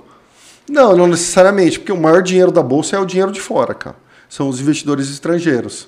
Então, assim, o local entendi. tem pouca penetração ainda, cara. Você vai ver, pô, pessoa física é, sei lá, não chega a 10% da bolsa, cara, do volume. Então, a pessoa física realmente não faz muito movimento, cara. Entendeu? Entendi. Só surfa, na verdade. É, ou tenta surfar, né, É, cara? De maneira Mas geral. é, é você que, disse, é que então, assim, normalmente, assim, o que acontece, né, com bolsa até é engraçado.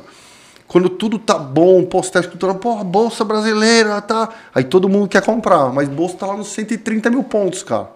E na realidade você tem que comprar barato para tentar vender mais caro, velho. Só que você, quando tá barato, é o momento que as notícias não estão as melhores, né, cara? Porque se tivesse tudo bom, estaria mais caro. Então, tipo, pô, o Brasil tá uma bosta, não sei o que, não sei o que, tá barato.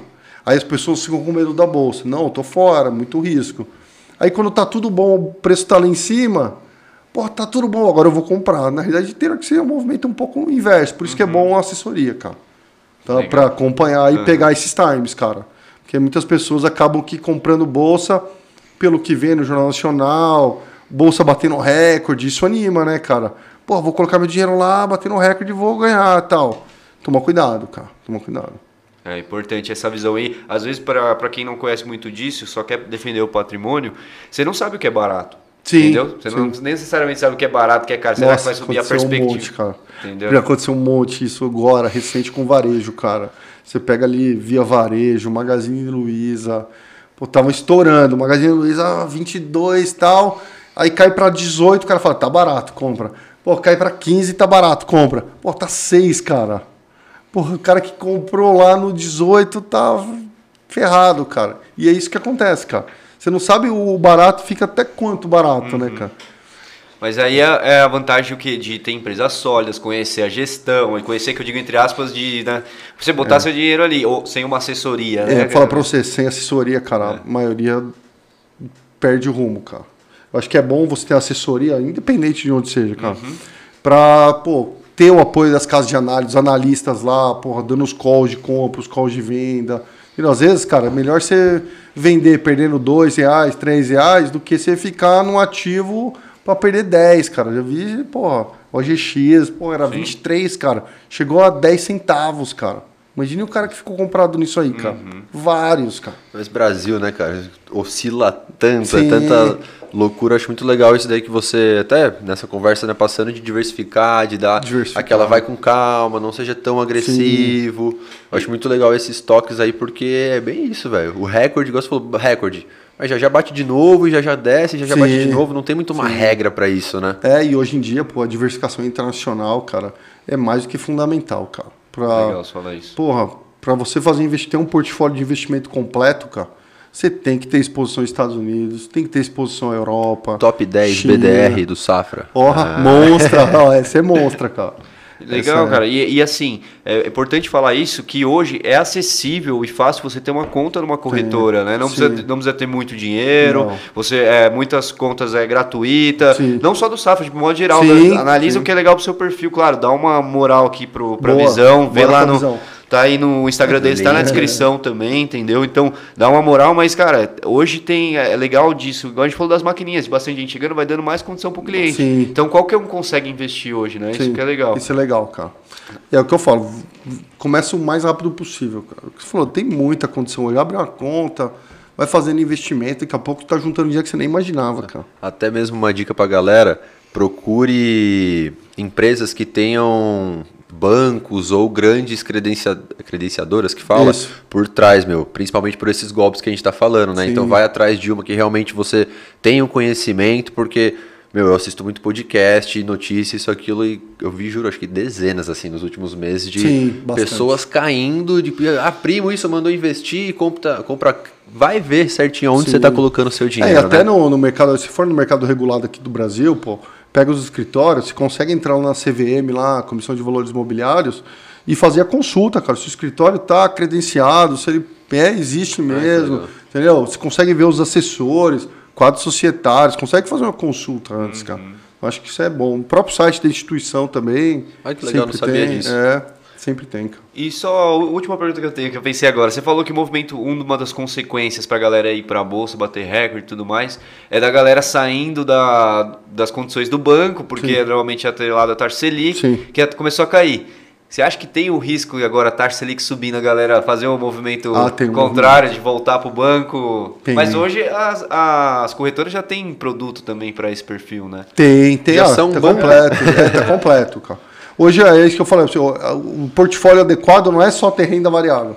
Se o cara é agressivo, ele vai ter lá 30%, 40% ali em renda variável, 60% vai estar multimercado, renda fixa. Tem que ter essa diversificação, cara. Acho que é claro que tem cliente que quer só ações, cara. Sim. Tem o cara que quer só renda fixa, mas no geral é diversificação. E falar para você, a diferença hoje vai ser buscar a diversificação internacional, cara. O cara tem que ter, cara, exposição a dólar, ano eleitoral que a gente vai entrar agora complicadíssimo daqui para frente. Pô, muito polarizado, vai esquerda, se vai direita, a gente nem sabe se vem um, um meio do caminho aqui, como é que vai. Isso vai deixar o mercado Maluco. maluco. Boa. E ó, eu ia ler só um comentário de um rapaz aqui mandou, que vocês devem conhecer, Rodrigo Alarcon. Quem diria que o cara que fugia da escola chegaria nesse patamar? Parabéns, rapaz. Acho que a gente conhece. É o, foi, o parceirão nosso aqui também. Conheço. Nossa, era verdade. Cara. Um abraço pro Rô, né? Tá junto aí com a gente Viu? direto. N- Não desconfio do fundão da sala, hein, galera? É isso aí, é. Isso que eu falava, quem me comprou lá atrás, lá pozinho, cara, comprou um centavo, cara. Não acreditava que. Exato. É uma loucura, cara. Quer fazer a pergunta pra ele, não? Antes dessa, eu tenho, eu quero que você me responda uma coisa que você falou no Tem uma começo. pergunta secreta? Não, tem duas. tem, Sério? Tem duas perguntas. É secreta, não. Caralho. né? Tem duas perguntas, mas antes eu tenho uma pergunta que a gente tava falando no começo, que falei pra você daquela frase, lembra? Enquanto um tá ganhando, o outro tá Ah, perdendo, não tem. Responde brevemente isso, por favor. Porque assim, ó, em prática, logo de cara, imagine que você comprou uma ação a 10. Sim. Você vendeu a 12. Você ganhou dinheiro? O cara, teve um cara que comprou a 12 de você. Pra você vender, alguém comprou. E essa ação foi a 14. Esse cara também ganhou. Então não necessariamente alguém precisa perder pro outro ganhar. Tipo, o cara ganhou. Poderia ter ganhado mais. Tudo bem, mas ele ganhou de qualquer maneira. Então essa verdade de para alguém ganhar, alguém ter que perder, meio que Entendi, Entendi. agora. Nesse É cenário. um Esse- pouco aberto. É que. Entendi. Porque ele ganhou e eu continuou É, subindo, eu comprei debateu, a 12, debateu. vendi a até, ganhei também. Então todo mundo ganhou. Sim, Mas- boa. É que eu acho que é um pouco mais a fundo é para usar o exemplo para segurar um pouco a- aquela, aquele olhar de ganância, entendeu? Porque se você fez pensar muito nessa prática, o nego vai sair tradando, tradando, tradando, entendeu? É, o que a gente fala lá é foge do trade, cara. Vai pro investimento. E vai na linha lá do Warren Buffett, o Barsi. Mas matou a charada. Na linha dos É caras. isso aí. Vamos comprar, subir e vender, galera. Esse é o negócio. Compra na baixa e vende na alta. É, Tá tá fácil. fácil. Fazer a pergunta? Fazer. Bora. Cara, é o seguinte, tem duas perguntas que aqui são de praxe, bate pronto. Tá. É, a primeira, o que, que você daria de dica aí para quem tá começando, com a sua bagagem hoje, o que, que você ter, que você tivesse feito com a sua bagagem hoje, teria te economizado muito tempo lá atrás, assim. Tempo e dinheiro, fugir do trade, cara. Isso é foda, cara. Matou. Isso é foda, cara. E a segunda é, o que é ser fora da curva pra você? Sua definição. Porra. Pra mim, cara, eu acho que é você construir é, uma empresa, né? Uma corporação alinhado com o objetivo do cliente, cara. Eu acho que se você cons- cons- conseguir é, construir uma empresa com valores, princípios e processos que estão alinhados ao objetivo do cliente, eu tenho certeza que você vai ser fora da curva, cara. Porque todo mundo quer ser tratado bem, cara. Todo mundo quer ser tratado de forma personalizada. Então, se você entregar isso, cara, com um sentido de empresa, de corporação, com um processo bem ajustado, a entrega vai ser excelente para esse cara, velho. E ele vai, pô, levar para outras pessoas e assim você vai ganhar, cara. Eu acho que vou mais nessa linha, cara. Ô, louco, foi bonito, podemos ir embora. mas, É isso mas- aí, velho. mas é isso, galera. Estamos encerrando, mandou muito bem nessa Boa. última aí. Mais alguma coisa que quer comentar? Cara, é isso. Agradecer a visita mais uma vez. Valeu. Tamo Gostou do junto. Porra, bate-papo? top, valeu. Quer mandar um recado aí pra alguém, pra galera que tá assistindo, que vai assistir depois? Ah, um abraço pra galera. Vou mandar um beijo pra, pra minha filha e pro meu Boa. filho em especial, pô. É isso aí. É, e tamo junto, quem quiser, pô, entra no site da Visão, no Instagram, vai lá falar com a gente que vai ser bem recebido. E não entre em pirâmide. Isso aí.